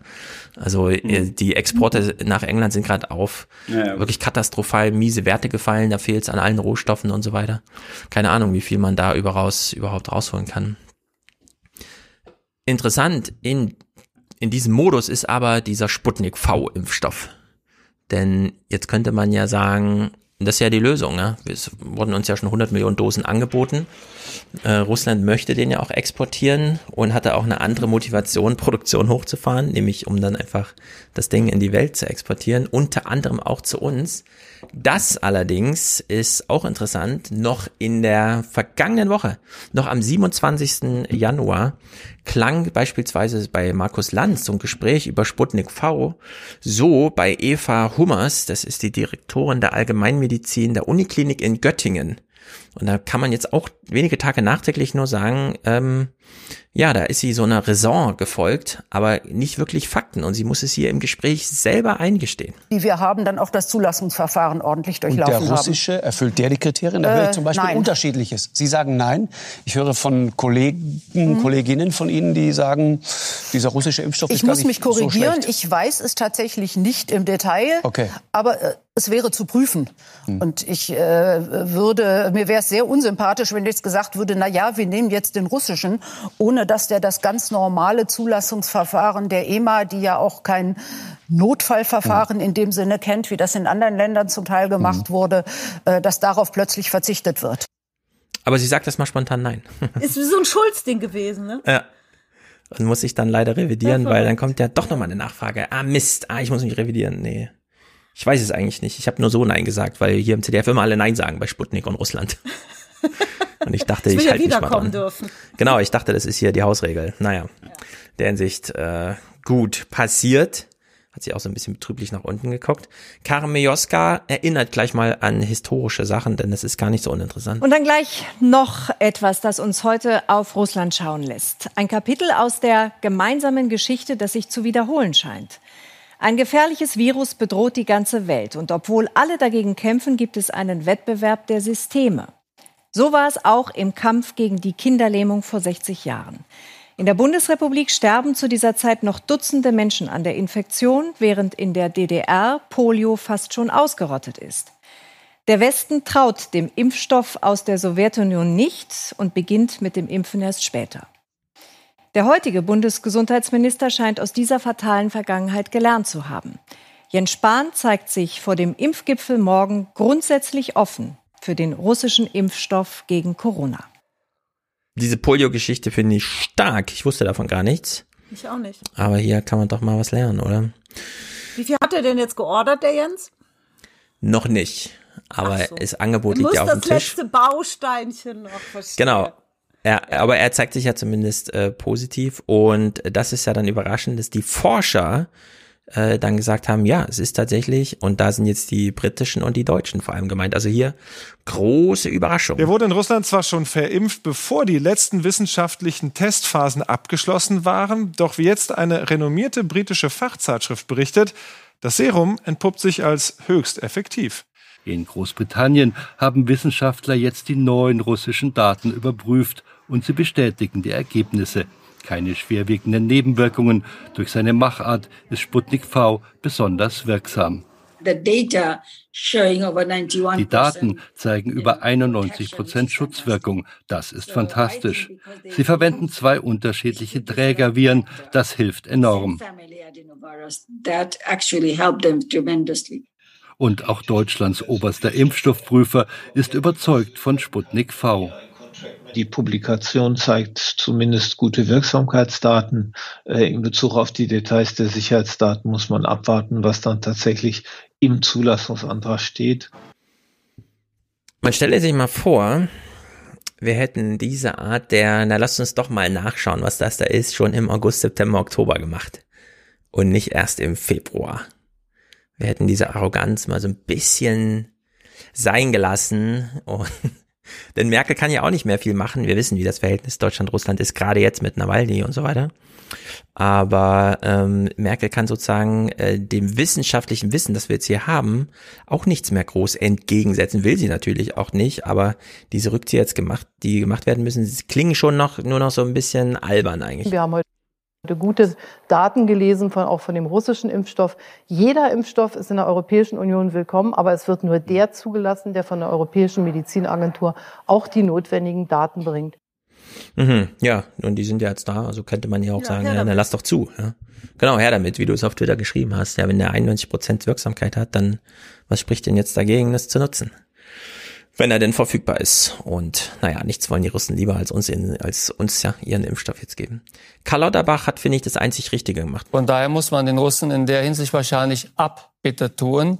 Also wenn sich diese Ergebnisse bestätigen, wovon ich jetzt erstmal ausgehen würde, von dem, was man gesehen hat, äh, dann ist das, wenn man so will, also der Lader der Impfstoffe, der bringt einen auch zuverlässig. Der Lader der Impfstoffe. Genau, der bringt einen zuverlässig. Ich überlege gerade, ob das ein Kompliment ist. Ich ja, bin mir nicht sicher, Frau Höhner. Sie auch, ne? Ich finde schon, ich finde schon. Also ich, ich muss bringt da immer einen an billig ans Ziel. Also Aber läuft immer. Läuft, läuft genau, immer. Und notfalls also, auch schnell zu reparieren. Ja, das, also da sind wir tatsächlich auch ein bisschen zu arrogant vielleicht gewesen. Ich hatte dem ich Impfstoff. Finde, ja. Ich habe dem Impfstoff selbst auch wenig zugetraut. Also willkommen im Ich wollte es jetzt nicht sagen. Gut, also dass Sie selber, dass Sie selber sich einmal geißeln. Kann, kann ruhig ja. gesagt werden. Also ich hatte dem, ich gehöre zu den 99 Prozent der, also sagen wir mal, äh, Wissenschaftler außerhalb von Russland, die gedacht haben, das Ding kommt nicht weit. Aber tatsächlich, also äh, wenn sich diese Ergebnisse bestätigen, und wie gesagt, die Leute, die das jetzt geprüft haben, ja. sind Vollprofis und sehr, also da hat man schon Leute gewählt, die da... Und, und Wirk Wirk Wirkungsgrad 91 Prozent lese ich. Wirkungsgrad 91 Prozent. Also ja, wenn sich das bestätigt, ja. dann ist das auf jeden Fall ein Impfstoff, der sich leicht produzieren lässt. Und das wäre eine wichtige Ergänzung, muss man sagen. Absolut.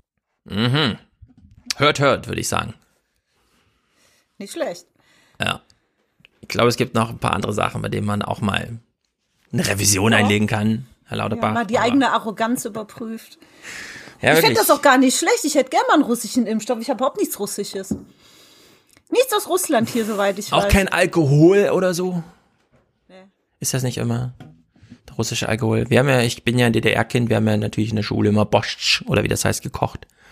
Was das ist komische, das? das ist rotes, rote Beete essen irgendwie, keine Ahnung. Ich weiß ah, nicht die genau. Suppe, ja, die ist lecker. Dann macht man da so einen Schmand drauf, 70 Prozent fettigen Schmand, damit er nochmal Borscht, genau so wird's geschrieben, gesprochen. Nee, habe ich auch Sehr nicht gut. Hm. Ja, es ist äh, Karl was soll man sagen? es gab einen Impfgipfel in Deutschland, das kennen wir ja, sowas macht man ja gern, wenn man nicht weiter weiß, Arbeitskreis, Pipapo und so. Ähm, Ingo stellt hier mal eine Frage als Info-Ingo für uns alle und ich frage mich so ein bisschen, sollten Sie nicht häufiger dem nachgehen, was Sie in der Redaktion persönlich interessiert? Zum Schluss vielleicht noch eine Frage, die uns in der Redaktion heute sehr beschäftigt hat. Was und das ist so seine Frage-Einleitung hinsicht, also an Jens Spahn, ja. Jetzt habe ich Ihnen die ganzen Fragen gestellt, die, von denen wir glauben, dass es das Publikum interessiert. Jetzt kommt mal die Frage, von der wir sagen, es hat uns in der Redaktion hier hart beschäftigt. Zum Schluss vielleicht noch eine Frage, die uns in der Redaktion heute sehr beschäftigt hat. Was heißt eigentlich ein Impfangebot machen? Heißt das, bis Ende des Sommers wird jeder geimpft oder weiß ich bis Ende des Sommers, wann ich geimpft werde? Also vielleicht auch erst im Dezember.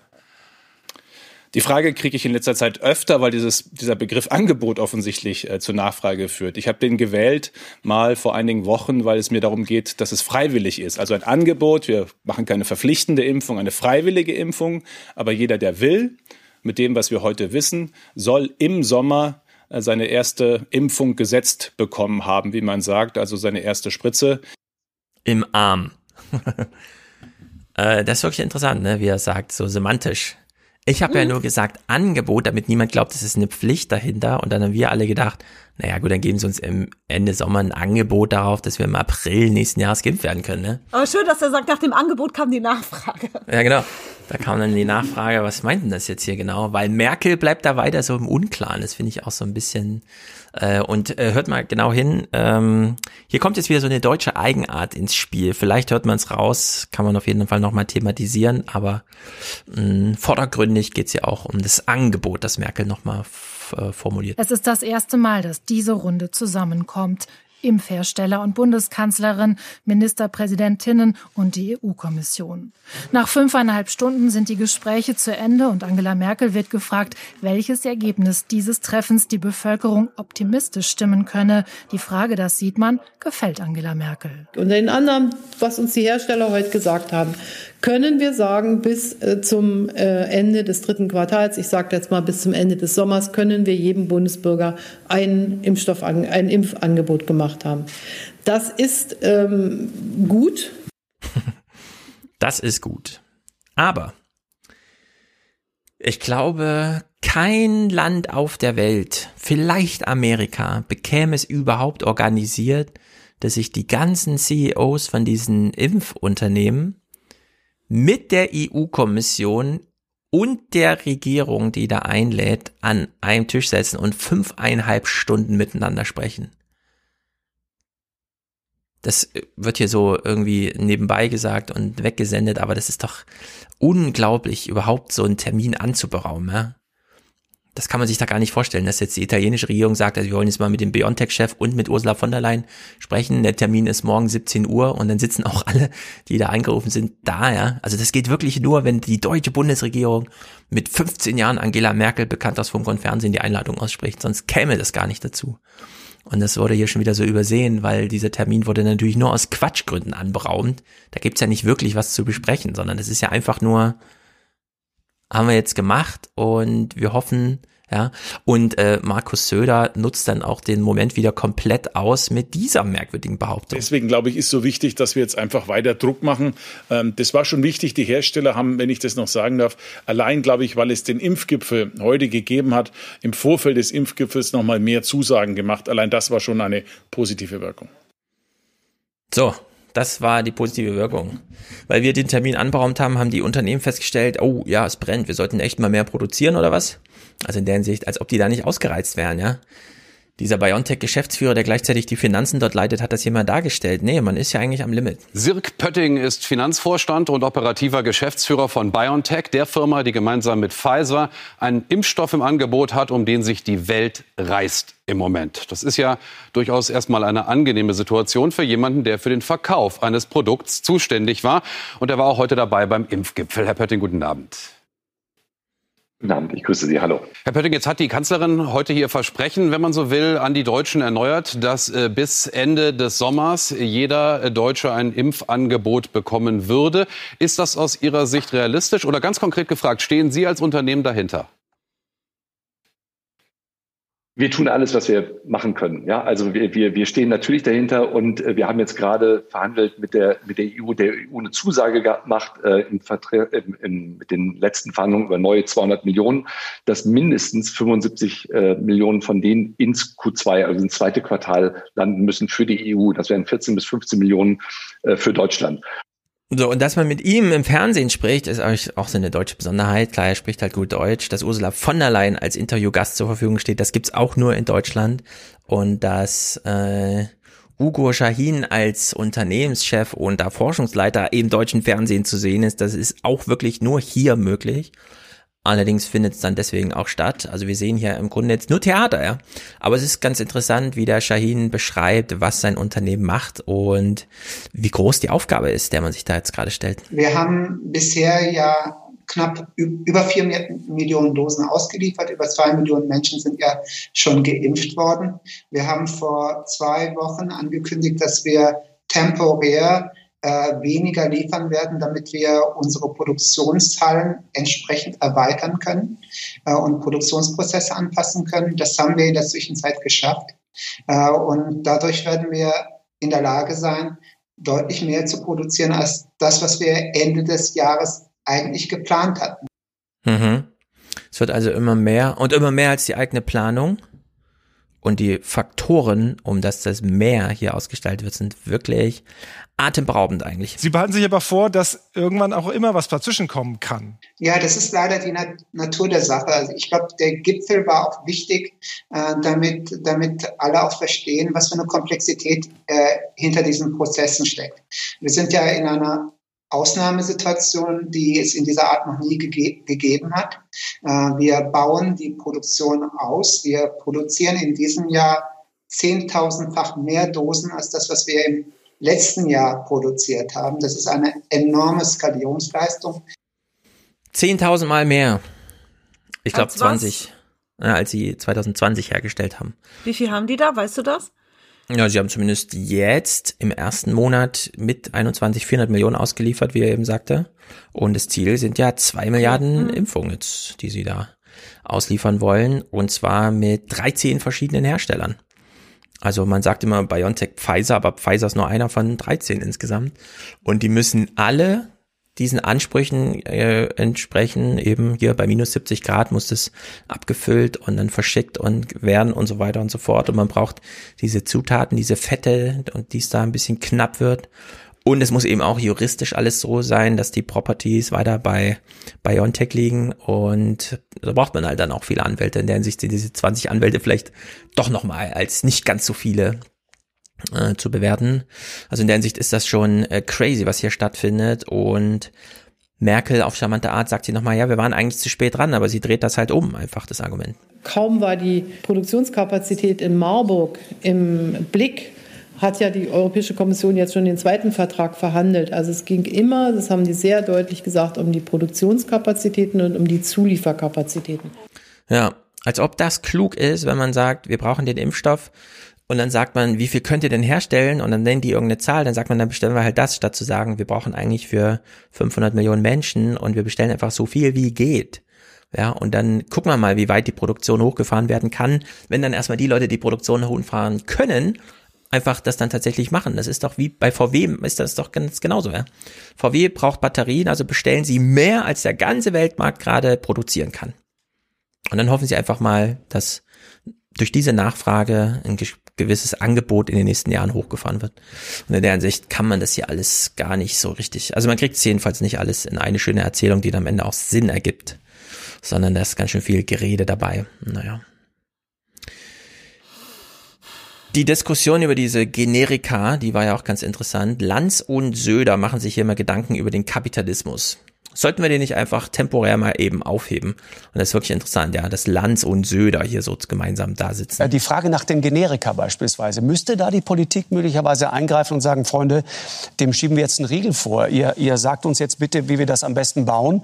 Und dann können das auch andere. Aber wir machen das jetzt. Und zwar einfach deswegen, weil jetzt an diesem Punkt in unserer Geschichte äh, es eben um eine Menschheitsaufgabe geht und nicht mehr darum, sozusagen den Kapitalismus am Laufen zu halten, um es mal ganz platt zu sagen. Also wir, wir bekennen uns zu Eigentum und auch zu dem, ja? zu dem Eigentum auf, äh, äh auf geistiges ja, Eigentum. ich glaube, das ist schon wichtig. Aber in einem bin ich schon überzeugt. Ich bin schon überzeugt, dass das jetzt eine einmalige Situation ist und auch eine Notsituation. Ja. Und ich glaube schon, dass wir uns überlegen müssen, alle Kapazitäten und rechtlichen Möglichkeiten zu nutzen, um in vernünftiger Form genau das zu erzielen, was vorhin jetzt schon mehrfach angesprochen wurde, eine ausreichende und planbare Impfstoffversorgung. Allein der Hinweis auf Ende Sommer macht die Leute jetzt eher unsicher ähm, und, und, und eher noch sogar, ähm, ich sage mal, sehr, sehr pessimistisch, vor allem wenn man dann die Bilder von woanders sieht. Haben die hier so eine Tür aufgestoßen hinsichtlich kann man ruhig mal eingreifen. Nee. nee. Meinst du? Weil er hat gesagt, nachdenken. Und nie, also da, das dauert wieder, weißt du? Und dann bis jemand zu einem Ende seines Gedankens ist, ja. ist auch wieder vorbei. Also Meinst da, du wieder nur so ein nee. Ankündigungsding? Ja, da wird nichts draus folgen. Hm. Also Robert Habeck und Dietmar Bartsch in den Tagesthemen haben gedacht, hier ist so eine Gelegenheit, wir können hier mal reinspringen. Eine Möglichkeit, an mehr von diesen kleinen Ampullen zu gelangen, bekommt weitere Fürsprecher. Firmen, die bisher keinen Impfstoff produzieren, könnte die Politik dazu verpflichten. Hochfahren der Produktion, alle Kräfte transparent auf den Tisch legen, bündeln, Kooperationen ermöglichen. Da, wo sie nicht ermöglicht werden sollen, muss der Staat den Mumm haben, dann über Zwangslizenzen dafür zu sorgen, dass die Firmen kooperieren. Die Konzerne sind gefordert. Jens Spahn hat alle Mittel in der Hand mit dem Infektionsschutzgesetz und hier muss agiert werden. Hm. Ist klar, das sind ja linke Socken. Also du darfst ja nicht vergessen, wo Söder herkommt. Ja, ja. Da schreien sie alle Enteignung. Das kannst du knicken. Ja, aber er nutzt, und Bartje auch, nutzen die Gelegenheit, hier vielleicht mal Ja, so zu ein Recht. Das wurde ja in den Stimmungsbild Vereinigten Staaten nicht anders gemacht. Da wurden ja auch Beatmungsgeräte hergestellt. Wir haben da gerade eine Ausnahmesituation. Ich verstehe nicht, Ja. worüber man da nachdenken muss. Genau, muss allerdings. werden. Genau, aber wenn man es dann ähm, so machen möchte, kommt man vielleicht, und das ist jetzt, hier steht sozusagen Aussage gegen Aussage, Bartsch und Habeck sagen, ja, das geht, das sollten wir auch machen, und da, wo Unternehmen nicht wollen, können sie vielleicht auch sie einfach zwingen. Ist ja auch, ne, CureVac, die ja immer noch in Phase 3 sind mit ihren mRNA-Impfstoffen, haben sich jetzt mit Bayer zusammengetan. Und man könnte ja genauso gut Bayer sagen, na, wenn ihr euch mit CureVac zusammentun könnt, könnt ihr auch mit BioNTech, weil da könnt ihr jetzt schon sicher produzieren und dann auch verkaufen, statt, ja, wie bei CureVac, können ja doch noch was dazwischen kommen und so weiter. Allerdings ist diese Bündelung vielleicht nicht ganz so einfach. Jedenfalls sagt der Geschäftsführer von BioNTech, hm, mal halblang. Jeder, der das irgendwie kann, muss jetzt produzieren. Es gibt also keine Konkurrenz mehr. Und wer dann ein Patent hat, dem wird das quasi erstmal abgenommen und der wird dann hinterher entschädigt. Wie viel Angst haben Sie vor so einem Szenario? Ja, das ist ein sehr, sehr, sehr schwieriges oder sogar nicht reales Szenario. Also wir haben zum Beispiel in Rekordzeit unsere Marburg ähm, ähm, äh, aufgebaut. Ja, wir haben das von Novartis übernommen äh, im September, hat, hatten Leute schon da und das war eine Site, die sozusagen biochemische äh, Medikamente herstellen kann. Und fünf Monate ist ungewöhnlich. Normalerweise dauert das ein, anderthalb Jahre. Fünf Monate ist sehr schnell. Das heißt, wenn man jetzt anfängt, äh, Firmen umzurüsten, braucht man sicherlich ein Jahr oder irgendwas. Und dann ist die Impfstoff, ähm, die Impfstoffnot hoffentlich vorbei. So, das sagt er am 1. Februar im Heute-Journal. Fünf Monate ist eigentlich unrealistisch. Eigentlich braucht man ja ein Jahr oder länger. Wenn man jetzt bei seinem Chef nachfragt, Ugo Shahin von BioNTech, und das wurde eben in den Tagesthemen am gleichen Tag gemacht, ist hier nichts von fünf Monaten oder anderthalb Jahren und so zu hören. Wir haben ja Anfang des Jahres drei Produktionskooperationspartner gehabt. Mittlerweile sind es 13 Kooperationspartner und diese Kooperationen wurden bereits im August letzten Jahres initiiert. Äh, Die Produktion, äh, auch wenn es einfache, selbst die einfachsten Prozesse benötigen mindestens drei Monate, bis eine Produktion, zum Beispiel eine einfache Abfüllung, das heißt, der Impfstoff ist hergestellt und dann soll eine Abfüllung stattfinden. Allein das dauert drei Monate, weil wir natürlich sicherstellen müssen, dass die Arzneimittel, die hergestellt werden, in höchster Qualität sind und gar keine Kompromisse bezüglich ihrer Sicherheit vorliegen. Ja, also wenn die Fabriken erstmal da sind, und das sind sie ja, äh, dann braucht es vielleicht nur drei Monate oder vier, aber jedenfalls nicht anderthalb Jahre und dann hat man das schon qualitätsmäßig so abgesichert, dass es klappt. Allerdings kommt die Politik mit diesem Spruch, den Jens Spanier jetzt macht, zu spät. Geld, das wir auch sofort zur Verfügung stellen würden, ist hier gar nicht der begrenzende Faktor. Erst im zweiten Quartal, das haben ja Ihre Schaubilder gerade auch gezeigt, da wird es nennenswert mehr Impfstoff geben, sodass wir jetzt eben vor allem die besonders Gefährdeten, die über 80-Jährigen und die Pflegebedürftigen impfen. So, Geld ist genug da. Könntet ihr euch vorstellen, äh, ein Biontech, also diesen ganz tollen mRNA-Impfstoff mit 98% Wirksamkeit und so weiter, frei zu kaufen? Oder anders gefragt, was wäre euch wert?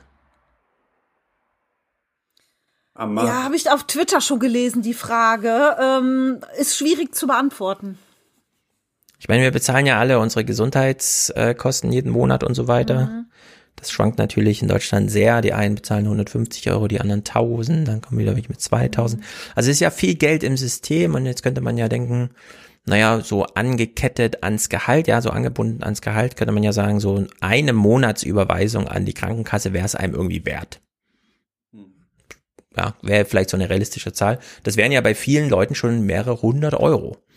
Und Das allerdings würde es nicht beschleunigen, sagt hier nochmal der BioNTech-Geschäftsführer im Gespräch mit Christian Sievers, äh, der ähm, auch mal einen Preis in den Raum stellt. Da gibt's noch eine andere Variante, die jetzt aktuell diskutiert wird. Das sind quasi massive zusätzliche marktwirtschaftliche Anreize für Sie als Unternehmen, für Sie als Unternehmer. Jede zusätzliche Dosis Impfstoff, so hat eine neue Studie ergeben, hat für die Gesellschaft einen Nutzen von etwa 1500 Euro. Das muss man sich mal auf der Zunge zergehen lassen. Wenn man davon ausgeht, dass Sie aktuell für eine Dosis Impfstoff etwa 15 Euro bekommen, könnten Sie quasi das Hundertfache dafür verlangen. Nehmen wir mal an, der Staat würde Ihnen das Hundertfache geben und wäre dann immer noch bei so einem Nullsummenspiel am Ende, gesamtgesellschaftlich äh, gesehen. Würde das etwas beschleunigen bei Ihnen? Also legen Sie dann erst richtig los, weil Sie quasi die Dollaraugen vor, vor den Augen haben?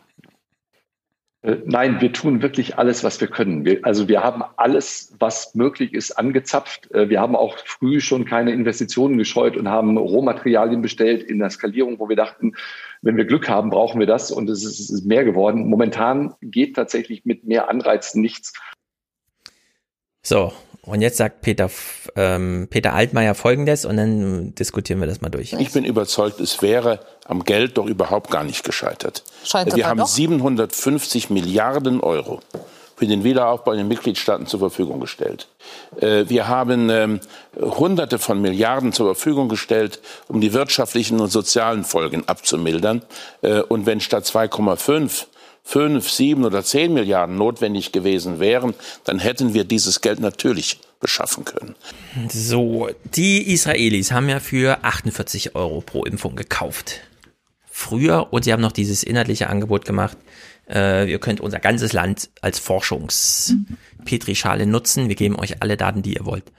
Und die Deutschen haben nur 12 Euro irgendwas oder 13 Euro bezahlt.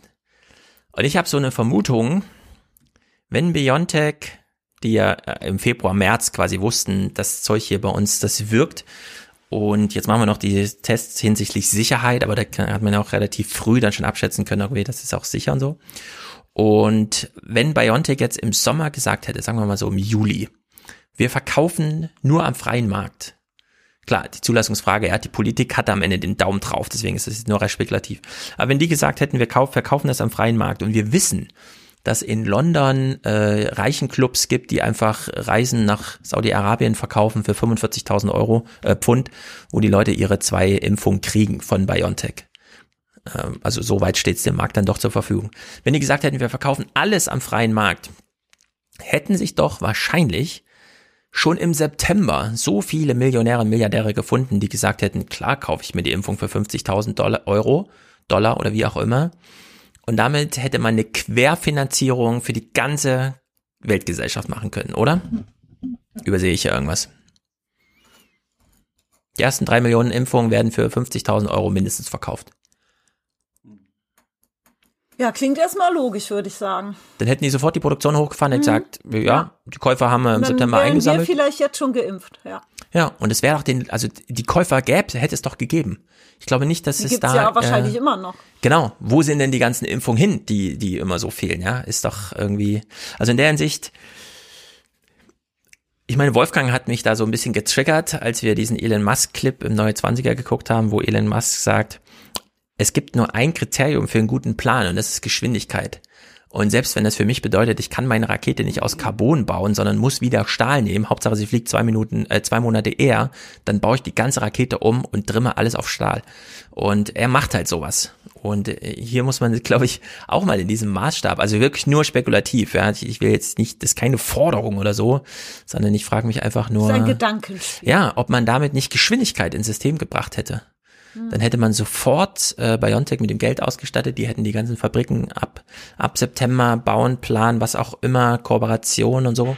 Jetzt hat das halt alles drei Monate länger gedauert. Um November stand fest, das wird's und dann gab es so einen Zuschlag und dann hat man halt so ein bisschen gekauft für 12 Euro und jetzt tröpfelt das halt so dahin, aber äh, ich, ich glaube hier, naja, müsste man mal ein Drehbuch schreiben irgendwie, dass das ein bisschen plausibilisiert. Ich weiß aber auch nicht. Was ich mich ja frage, ist, wenn, wenn, wenn doch nochmal irgendwie Mutationen in nächster Zeit kommen, ob man dann das ganze Spiel wieder von vorne macht. Oder man dann wieder ein, wie, wie lange wartet man dann auf die, auf das nächste Update sozusagen? Oder brauchen wir das ganze Zeug nicht eigentlich? Ich weiß nicht. Naja, ich meine, wenn die Produktion jetzt einmal. Quartalsweise oder so. Ja. Also das äh, ist ja zumindest technisch kein Problem, hat ja äh, BioNTech gesagt. Das Update des RNA-Strangs dauert genau drei Wochen und dann kann man das produzieren Das- und da kann man sich auf jede Mutation einstellen. Der Impfstoff mutiert dann einfach mit. Genau, aber das Bottleneck ist ja die Produktion. Also die Noch, Entwicklung ist nicht so. genau. Es dauert ja einfach nur eine Weile, bis sie dann, also die planen 2021 äh, zwei Milliarden Impfdosen. Die könnte man genauso gut dann auch für 2022, wo man sie dann vielleicht nicht mehr braucht, weil dann genug von den anderen auch da ist. Gibt ja eine begrenzte Anzahl von Menschen auf der Erde, aber zwei Milliarden im Jahr für ein Unternehmen, ja. Kommt Moderna nochmal daneben, macht auch zwei Milliarden. Also in der Hinsicht äh, ist ja nur jetzt gerade Bottleneck die, diese Produktion. Und da hätte man, glaube ich, einiges beschleunigen können. Naja, aber nur so ein Gedankenspiel, nicht, dass man mich falsch versteht, aber ich glaube, es einmal durch die politische Verwaltung zu leiern, macht irgendwie so ein äh, Fairness-Ding draus und sowas, ne? Aber es ist kein Geschwindigkeitsding. Ich glaube, die Menschen, die die Impfung auch bräuchten und nicht nur sich leisten können, die wären auch in dem anderen System ein bisschen schneller dran gewesen. Ja, die Frage ist, ob durch die Geschwindigkeit nicht auch am Ende fair wird. Das würde sich ja nicht ausschließen. Ja, eben. Das ist eben der Punkt. Die Fairness, was heißt denn Fairness, ja? Dass man halt so schnell wie möglich auch gesichert wird und nicht nur die anderen. Jetzt haben wir halt dieses ganz langsame, stetige Ansteigen. Warum sollte nicht so ein Impfstoff genauso rein explodieren in die Gesellschaft wie, Wie wie so ein Virus. Virus? Ja? Warum muss das linear sein? Kann ja genauso gut exponentiell sein. Also in der Hinsicht, naja, Vielleicht beim nächsten Mal. ja, aber es gibt ja in der Soziologie durchaus die Überlegung, ne? Einmal Bürokratie und Verwaltung und einmal Markt und äh, kognitives Lernen und da ist ja nicht immer ausgemacht, was zum Erfolg führt. Eine Sache, Genau, die wir das, was, der, Ja, genau, dem, was, was, dem, was der Finanzvorstand gesagt hat, wie, äh, also unterschätze da die, die ähm, Möglichkeiten der, des Marktes oder von, von anderen Unternehmen, die sich dann das, die Lizenz einfach nehmen. Ich meine, es ist ja nicht gesagt, dass, ja nicht, dass das da nicht für bezahlt wird. Ne? Also das ist, man könnte, man könnte ja sagen, naja gut, jeder kann das frei produzieren und das ist wie so ein Patent, da gibt's halt irgendwie einen Preis für und dann ähm, hm. Also vielleicht, vielleicht, vielleicht, vielleicht wird es ja doch eine Beschleunigung bringen. er übertreibt auf jeden Fall ein bisschen mit diesem Oder es dauert anderthalb schon alle Jahre. Hände voll zu tun und äh, Ja, das auch, aber er kann ja, er kann ja am Ende wirklich delegieren. Pfizer ist ja auch deswegen gerne damit rein, weil sie wussten, äh, die Produktion alleine kann man durchkalkulieren und den Markt kann man absehen. Die Erfolgsaussichten des Impfstoffs waren für Pfizer zumindest einsehbar und klar. Also Mhm. konnten sie es einfach, einfach durchkalkulieren. Wie viel müssen wir investieren und was ist am Ende der Return on Investment? Und in der Hinsicht ähm, haben sie es halt gemacht. Und so hat BioNTech jetzt noch zwölf andere ins Boot geholt, ohne dass BioNTech jetzt die ganze Zeit äh, den Auftrag hat, denen die Fabriken zu designen, sondern das machen die dann schon selbst. Die werden einfach zielprogrammiert. Der Auftrag ist klar und am Ende rennen die einmal durch und sagen, entspricht unseren, ja, ist abgenommen als Fabrik und dann ist es halt, wird halt produziert. Und in der Hinsicht ist, glaube ich, die Erforschung der Impfstoffe und die Produktion wirklich scharf zu unterscheiden. Die Produktion kann nicht so kompliziert sein. Es sind halt nur andere Anforderungen als bisher. Und bisher hieß es so, ja, ja, in Indien riesige Fabriken und dann fallen da pro Monat irgendwie Milliarden Dosen raus, wenn man es richtig hochfährt. Naja, eine Sache, die uns, weil es jetzt eben zu diesem Verzug kommt, interessiert, ist natürlich, welche A, Sonderrechte oder B, Grundrechte, auch die Semantik spielt da schon eine Rolle, bekommt man denn jetzt, wenn man keine große infektiöse Gefahr mehr selber darstellt, aber noch Fairness walten lassen muss. Und das wird uns noch ganz schön beschäftigen. Lanz hat hier mal Alena Büchs vorgestellt, die kennen wir natürlich schon, Ethikrat und so weiter. Wie er sie vorgestellt hat, ist allerdings nicht ganz unbedeutend, denn ja, sie ist auch ein Mensch. Wenn man einen gepfefferten Satz wie den folgenden hört, ich bin inzwischen extrem sauer auf die Kultusministerkonferenz und weiter, es ist eine Schande, es ist ein Desaster, was da gerade passiert, ist nicht irgendjemand, der das sagt, sondern die Vorsitzende des Deutschen Ethikrates hat unter anderem Medizin, Philosophie, Soziologie studiert, eine uns hier mittlerweile sehr gut bekannte Freundin klarer Aussprache, die auch sagt, im Moment wird wirklich zu viel gemeckert, aber es hilft leider überhaupt nicht, wenn die Leute glauben, sie würden von irgendwelchen Dödeln regiert. So ist es nämlich nicht. Herzlich willkommen, Alena Büchs. Freue mich sehr, dass Sie heute bei uns zu Gast sind. Nicole, kann man sich als Ethikratschefin so zitieren lassen in der Vorstellung? dass man sagt, das, was die Kultusminister sagen, ist eine Schande. Ja, ist schon sehr, ist eine ganz wilde Geschichte. Ein bisschen grenzwertig auch. ja. Auf der anderen Seite, hat warum nicht? Unterhaltungswert, auf jeden Fall. Ne? Ja. Es ist noch ein normaler, eine normale Frau hinter der Rolle, kann man zumindest feststellen. Da muss nochmal klar differenziert werden.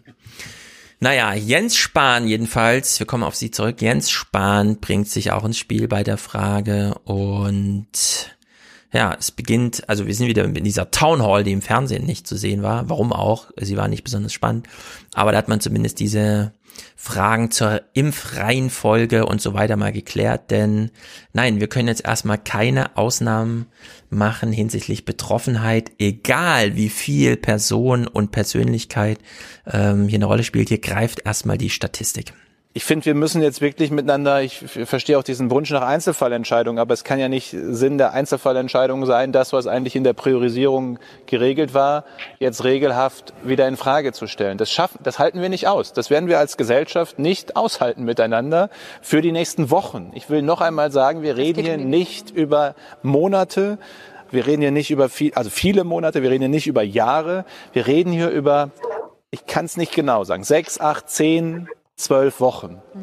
So, Jens Spahn hat Angst, dass die nächsten acht bis zwölf Wochen, also bis am Mai, die Gesellschaft zerrissen wird an der Frage, wenn für die über 90-Jährigen äh, die zweite Dosis Impfung schon angeschlagen hat, also sie haben es schon mehr als zwei Wochen hinter sich und wir können wissenschaftlich feststellen, also für die macht es jetzt keinen Sinn, sie weiter rauszunehmen aus dem Leben. Sie können zurück ins Leben, soweit das mit 90 plus geht und so, das ist halt die prekäre Risikogruppe, die als erstes dran ist, kann man ihnen das dann verwehren. Und ähm, er stellt das so ein bisschen, er macht's offen. Er stellt die Grund, er will die Grundsatzfrage auch nicht beantworten, so wie wir es beim Ethikrat nachher auch. Äh, sondern man geht erstmal jetzt davon aus, nee, wir wissen es nicht und so, und wir halten erstmal alles so, wie es ist und wir hoffen einfach, dass man bis Mai damit durchkommt. Solange wir nämlich nichts Abschließendes wissen, das ist sozusagen die Ausflucht, die man sich hier noch nimmt. Solange wir nicht abschließend wissen, was mit der Ansteckungsfähigkeit, also sozusagen, wie ansteckend man noch ist nach Impfung, äh, finde ich, sollten wir erstmal sowieso die Maßnahmen für alle gleich gelten lassen. Äh, das ist ja ein ganz, ganz wichtiger äh, Punkt, einfach mal, weil, weil das wirklich auch einfach eine fachliche Grundlage hat, warum wir das so machen. So, und da unterstützt ihm natürlich auch äh, Lothar Wieler nochmal in dem Punkt und dann dreht sich aber die Diskussion. Aber diese der, die Konzentration darauf, den Impfstoff sicher zu machen und den Impfstoff wirkungsvoll zu machen, hat natürlich dazu geführt, dass man zum Beispiel nicht so genau drauf gucken konnte, ob Personen, die geimpft sind, Virus noch ausscheiden. Man muss ja Prioritäten setzen in so einer Krise und die sind genau richtig gesetzt worden. Und jetzt untersuchen wir das. Nicht nur wir, es gibt ja viele auf der Welt, äh, die diese Untersuchungen machen. Das heißt, wir werden irgendwann wissen, ob man noch Virus ausscheidet oder nicht. So, und was ist denn, wenn man es dann weiß, nämlich dass man nicht infektiös mhm. ist? Und zwar weiß man das dann nicht erst im Mai, sondern vielleicht hat man so eine Diskussionsgrundlage schon am 3. Februar, also jetzt auch schon wieder fast eine Woche her. Und das hat Christian Sievers hier mal aufgeworfen. Zum ersten Mal gibt es Studienergebnisse, die dokumentieren, dass der britisch-schwedische AstraZeneca-Impfstoff offenbar auch die Übertragung des Virus hemmt. Sprich, wer geimpft ist, schützt nicht nur sich, sondern eben auch andere. Das wäre das, was die ganze Welt gehofft hat und was uns natürlich enorm nach vorne bringen würde. Und was uns auch enorm unter Druck setzt, beispielsweise, zerreißt. ja wirklich zerreißt, beispielsweise ökonomisch, denn, und das sind wirklich nur die, die ersten Vorwehen dieser kleinen Diskussion. Hier Spanien drängt auf Tourismus für Geimpfte. Beim letzten Videogipfel haben die 27 EU-Regierungschefs einen entsprechenden Vorstoß Griechenlands diskutiert. Auch andere Länder wie Spanien, Island und Bulgarien pochen rasch auf ein solches Impfzertifikat, welches den strengen Datenschutzrichtlinien der EU entsprechen soll. Man wird nicht drum herum kommen, dass es am Anfang nicht ein einheitliches System für alle 200 Staaten auf dieser Welt gibt. Ich hätte aber meine Bedenken, wenn gerade Firmen, die an anderer Stelle dafür bekannt sind, im überzogenen Maße personenbezogene Daten einzusammeln, diejenigen sind, die solche sensiblen Gesundheitsdaten dann zur Verfügung haben. So, bringt Ulrich Kälber gleich noch ein nächstes Problem.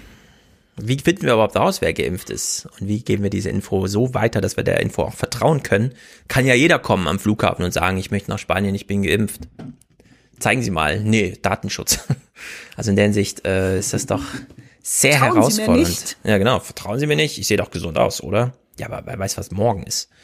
Also in der Hinsicht äh, große Herausforderung. Und Erik Sander, Infektiologe an der Charité, also jetzt eine Institution, der wir vertrauen, weil da der Drosten auch arbeitet, hat nun folgende Infos für uns. Die Studie hat bei einem Teil der Probandinnen und Probanden regelmäßig Abstriche gemacht, um einfach zu schauen, wie ist das, werden die einfach nur nicht mehr krank und stattdessen dann ohne Symptome weiter Virusträger. Da hat sich gezeigt, dass insgesamt ähm, die Zahl derjenigen, die noch viruspositiv sind, um circa 50 bis 60 Prozent reduziert. Das ist schon mal gut. Also es ist nicht nur so, dass die dann alle asymptomatisch werden und trotzdem weiter verbreiten können. Trotzdem 50, 60 Prozent sind keine 100 Prozent und ähm, dafür braucht es auch noch mehr Untersuchungen, auch im echten Leben außerhalb von Studien.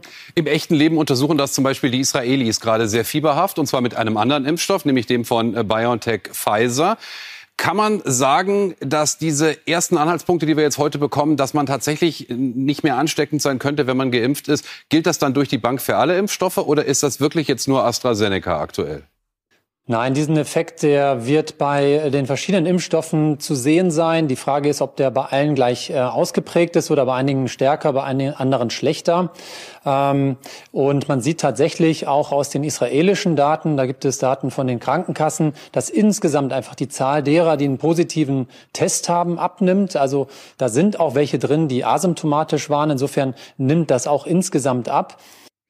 So, also zu AstraZeneca hat man jetzt schon die Studien 50 bis 60 Prozent weniger infektiös. Ist das nicht eigentlich das Horrorszenario? Ja, weniger infektiös, aber es ist nicht null. Und das äh, stellt sich ja die Frage, was heißt denn das jetzt? Müssen wir jetzt warten, bis du geimpft bist, Nicole, äh, um die Alten wieder rauslassen zu dürfen? Ja, müssen die sich jetzt disziplinieren, bis du im April 2023 geimpft bist? Also haben wir jetzt noch zweieinhalb Jahre Pandemie. Deswegen. Ja, also ja. im politischen Sinne, ja, dass alle Einschränkungen noch gelten, weil es ist ja nicht null, dass man die Infektion, also dass man das Virus in sich trägt und ausscheidet. Tja, was tun? Es ist, es klingt jedenfalls ziemlich nach Horror. Ich kann mir nicht so ganz vorstellen, wie man das lösen will. Umso äh, besser, dass Markus Gabriel da ist, unser aller Lieblingsphilosoph, der hier den Alten nochmal die Freiheit zurückgeben möchte. Ich glaube, wir sollten insgesamt umstellen, ja, von dem Verdacht, dass es hier um Neid und Missgunst, Privilegien und Asymmetrien geht. Menschen, die jetzt eben besonders gefährdet sind, denen sollten wir gönnen, möglichst schnell ihre Freiheit zurückzuerlangen, statt eine Diskussion darüber zu führen, dass, was weiß ich, 22-Jährige neidisch darauf sind, dass ihre Großmutter wieder ins Restaurant darf. So. Ja, wir werden neidisch, glaube ich.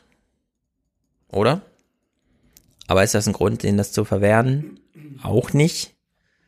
Ich glaube, das halten wir aus. Also ich kann von mir sagen, ich glaube, ich halte das aus, wenn die Oma wieder ins Restaurant darf und ich nicht.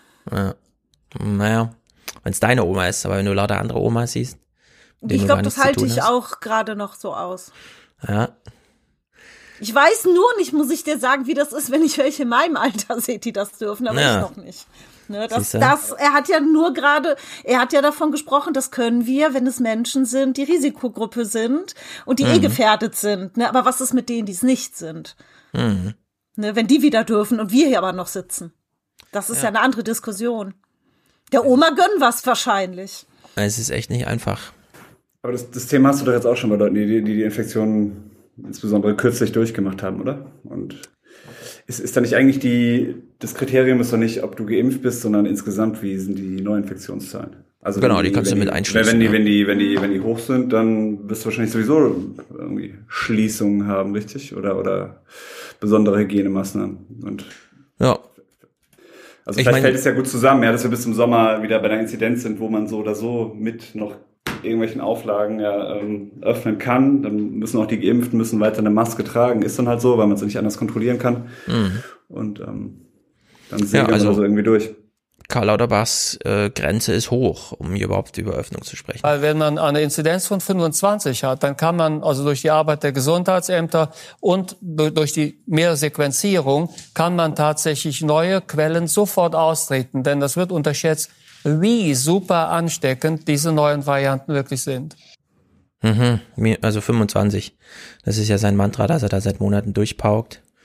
Und ja, solange wir äh, keine Klarheit darüber haben, wie infektiös man jetzt eigentlich ist und nicht unter 25 sind, sieht der Ethikrat hier gar keine Möglichkeit. Derzeit kommt eine individuelle Rücknahme staatlicher Freiheitsbeschränkungen für geimpfte Personen nicht in Betracht. Die Impfung schützt davor, schwer an Covid-19 zu erkranken. Sie, schützt aber nach derzeitigem Kenntnisstand nicht zuverlässig davor, sich zu infizieren und vor allem nicht davor, andere infizieren zu können.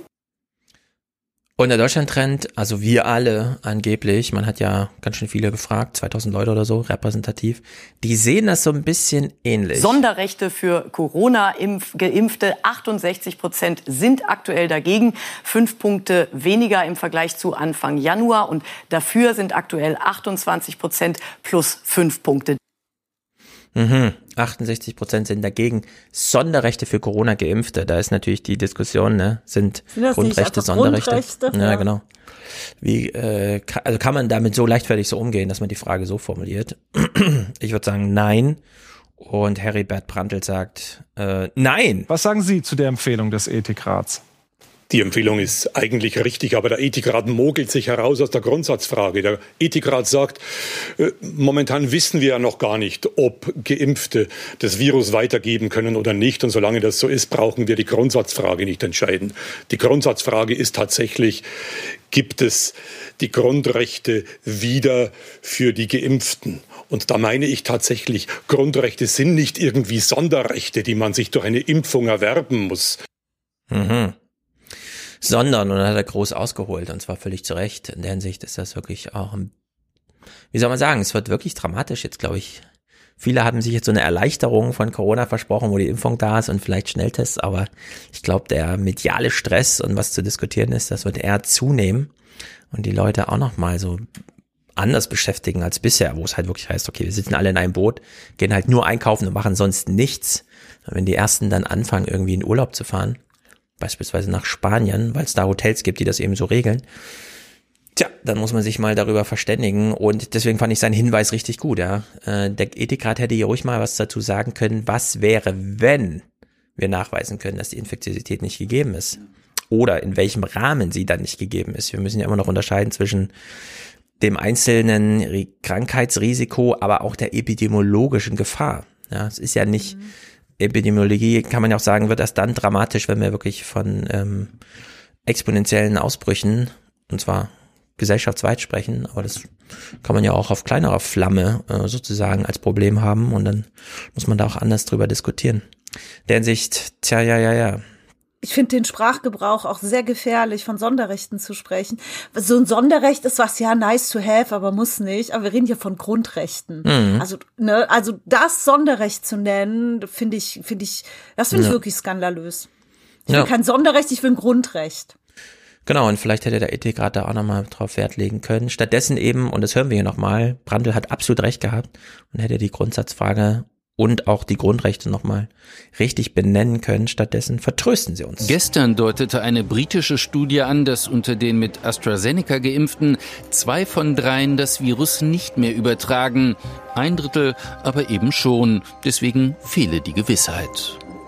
Die Sicherheit haben wir bisher nicht. Und ich plädiere wirklich dafür, ähm, in dem, also das auch immer wieder zu betonen, wenn wir mal eine andere wissenschaftliche Basis haben, können wir über was anderes diskutieren. So, und was der Ethikrat nicht gemacht hat, obwohl es seine Aufgabe wäre, macht hier dankenswerterweise Christine Lambrecht. Sie fällt jetzt nicht besonders häufig auf als Justizministerin, die sich wirklich mal einbringt in eine Debatte. Aber zumindest hier im Heute-Journal war sie dann doch erstaunlich und erfreulich äh, deutlich. Und man muss sich legitimieren in Deutschland mit seiner Gesundheit. Genau andersrum. Ich muss mich nicht legitimieren, warum mir Freiheitsrechte zustehen, sondern die habe ich. In die wird momentan eingegriffen aus gutem Grund, ja, weil eben momentan diese Ansteckungsgefahr ist, diese Infektionsgefahr. Aber wann, wenn die nachweisbar wegfällt, dann entfällt dieser Grund. Genau so rum läuft es. Ich muss mir Freiheits- und Grundrechte nicht verdienen, sondern die stehen mir zu und der Staat muss begründen, wenn er eingreifen will. Tja, Recht hat sie, aber was mhm. bedeutet es am Ende? Ja, wir wissen ja, wie die Diskussionen mhm. so laufen. Sobald man hier Lockerungen sagt in Deutschland, ist man ja gleich auf der völlig falschen Spur und wird auf Twitter zurechtgewiesen. Selbst wenn man nochmal Antigentest als Hashtag mit reinschreibt. In der Hinsicht gefährlich, glaube ich. Ja, Was ich bin haltet ihr- gespannt, wie die Diskussion Hm? sich dann noch weiterentwickeln wird. Ne? Ja. Weil es werden ja weitere Ergebnisse kommen und also heißt das wirklich noch bis 23, wenn es mit dem Impfen so weitergeht, alle bleiben zu Hause? Also da muss man doch auch mal weiter drüber nachdenken. Was bedeutet das eigentlich? Ja. Für uns Also alle. 2023, da wollte ich nur scherzen. Ich glaube, so lange dauert's nicht. Ich glaube, wir kriegen es dieses weiß, Jahr gelöst, diesen- aber Ja, aber es sind Ja. dennoch Monate und es gibt Menschen, die haben schon echt hart dran zu knabbern. Genau, ja, es ist und äh, erstaunlicherweise sagen die Psychologen, die richtig kognitive Krise kommt erst nach dem Lockdown. Ja. Wenn man nämlich glaub dann glaubt, äh, wieso ist denn mein Lockdown, wieso fühlt es sich nicht so an, als wäre mein Lockdown vorbei? Der ist doch eigentlich vorbei. Und man vermutet dann, wie bei auf Facebook, ja, alle haben ein tolles Leben, nur ich nicht. Dabei haben alle genau die gleichen Lockdown-Nachwehen. Und ähm, Ja, die können wir jetzt noch gar nicht absehen. Wir wissen ja gar nicht, welche Schäden das bei uns verursacht hat. Ne? Weiß genau. ich auch noch nicht, was das mit mir macht. Wie lange halte ich mich trotzdem von Menschen fern, obwohl wir alle geimpft sind? Ja, und sich ins Leben stürzen kostet auch Geld. Nur weil man es dann darf, heißt es ja nicht, dass man dann jede Woche 200 Euro für Konzerttickets ausgeben kann. Ne? Also in der Hinsicht ist das das, eben auch. auch so ein kleines Problem. Wie findet man eigentlich wieder zurück ins Leben, wenns Leben dann schon da ist und man das dann auch sieht? Also in der Hinsicht äh, fordert uns das dann noch so ein bisschen. Was haltet ihr von Hendrik Streeck? Es gibt ja da große Diskussionen, welches Team, äh, welchem Team rechnet man sich zu? Mal so, ganz fies jetzt. Ja. Bekennt euch bitte. Ich habe Hendrik Streeck überhaupt nicht weiter verfolgt. Ich kann dir da, ich bin da total offen. Wenn er eine gute Idee hat, gerne. Also ich mache das nicht an seiner Person fest, Hm. sondern eher, wenn ich das für mich als sinnvoll erachte, ja. Dann ist mir das auch egal, wer es sagt. Hm. Clemens? Wer eine gute Idee hat, ich habe noch keine von ihm gehört, aber Das von Hendrik Streeck noch keine gute Idee gehört? nee. Dann bist du dem Ampelsystem nicht sehr positiv gegenüber eingestellt. Ähm, diese Ampel, die er im Oktober vorgeschlagen hat. Oder? Mhm. Also der Ampel nicht, ne. Ich finde Ampeln, Ampel ist super, aber die Streeck-Ampel taugt nichts. Warum nicht? Naja, weil sie die Bettenbelegung mit einbezieht. Ja, aber auf die kommt es doch auch ein bisschen an, oder? Also das Ziel vor einem Jahr war, das Gesundheitssystem nicht überlasten. Und das kann man, ja, da muss man ja wissen, deswegen haben ja die dann auch schnell angefangen, überhaupt mal die Betten zu zählen und so weiter und sich mal einen Blick dazu verschaffen, was heißt eigentlich ausgelastet. Ich bin auch sehr dafür, dass man sagt, äh, fünf Prozent ähm, Corona-Patienten in den deutschen Intensivstationen ist ausgelastet. Ja? Sechs Prozent ist zu viel. Nee, also Aber trotzdem muss man ja diese Bettenzahl dann einfach kennen. Ja, sonst kannst Nee, ja, also- du, du musst an irgendwas ja die Überbelastung Ja, festmachen. Nee, also ich musst dieses es schon mit also, einbeziehen. Nee, nee, du musst, glaube ich, vorher anfangen. Also das Ziel, die, das an der Krankenhauskapazität festzumachen, ist, ist ja, also aus meiner Sicht ist es überholt. Keine Ahnung, wenn, wenn, wenn ich, also am Anfang hat es eingeleuchtet so, aber sich daran zu orientieren, ergibt aus meiner Sicht überhaupt keinen Sinn, weil das hat man ja gesehen, man wird jede Belastung, also wenn man mal drin ist in dieser, äh, in dem Wachstum, erreicht man nach und nach jede Belastung, egal wie hoch sie, äh, also egal wie hoch man sie irgendwie noch, noch, noch, noch aufstockt oder irgendwo Betten reinschiebt.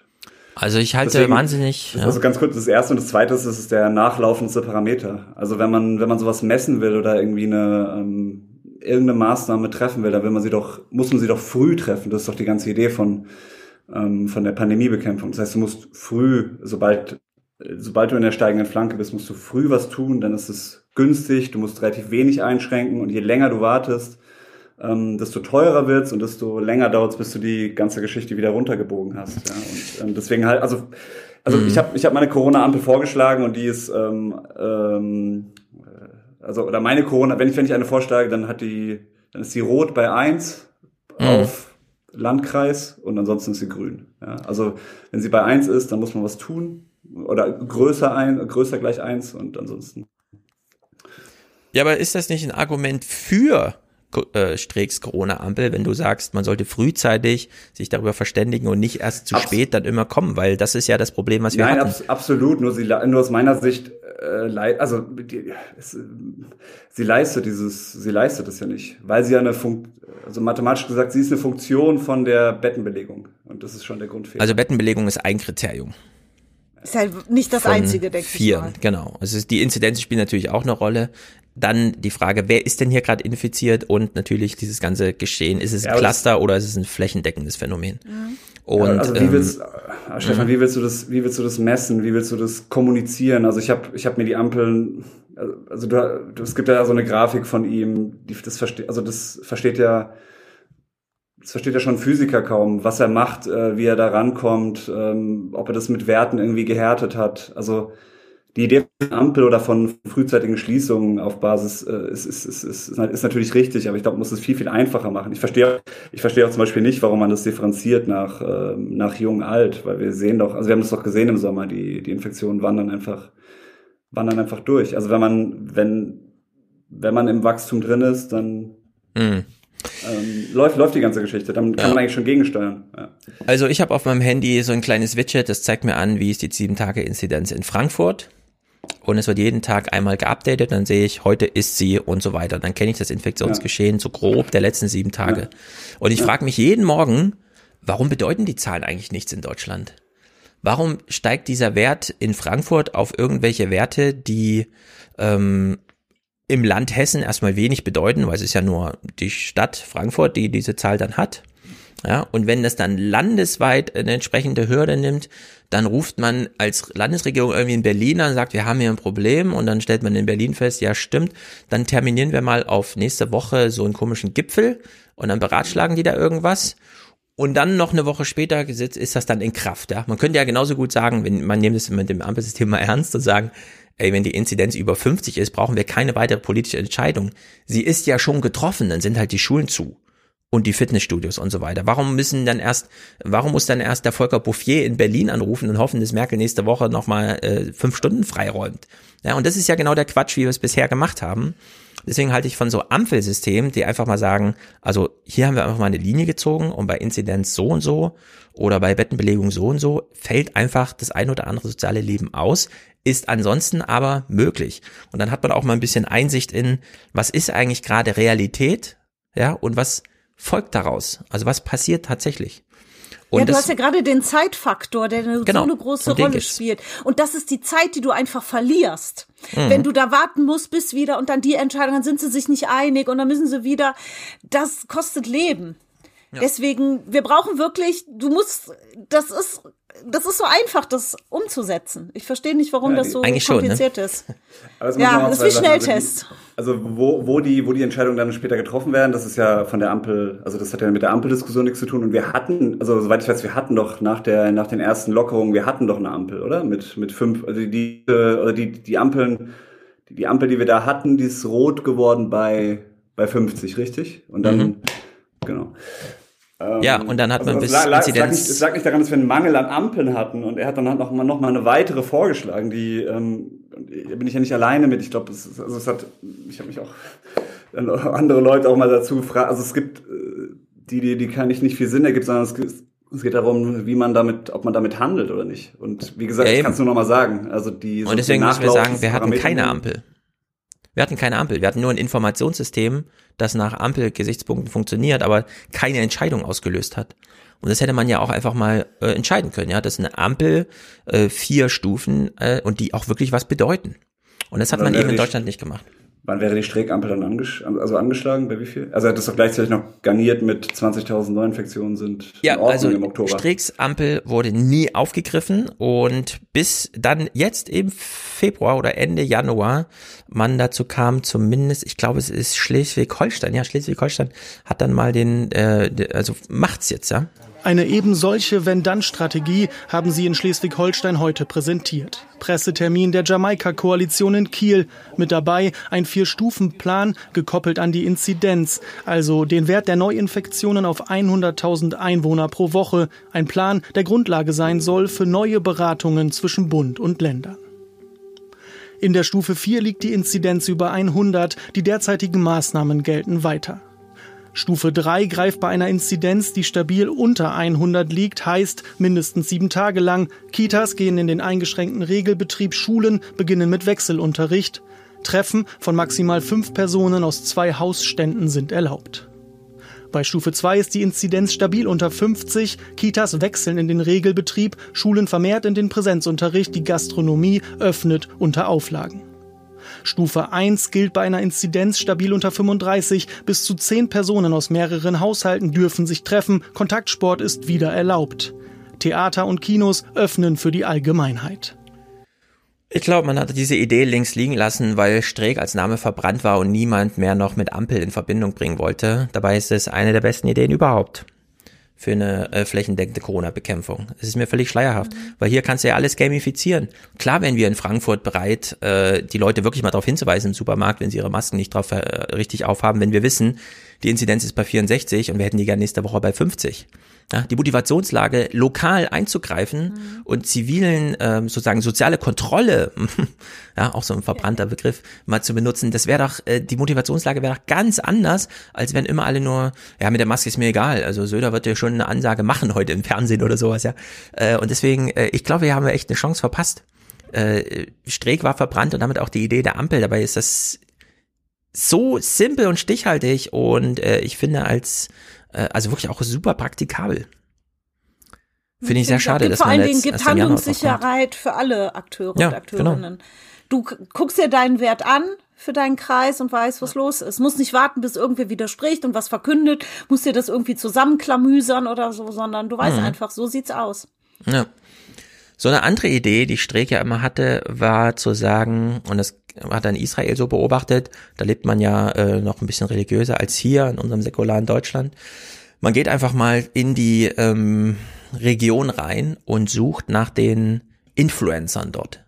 Vor allem religiöser Natur. Man redet einfach mal mit den Vorstehern der Gemeinde mhm. und macht sie zu Wissenden. Ja? Man klärt sie mal so ein bisschen auf.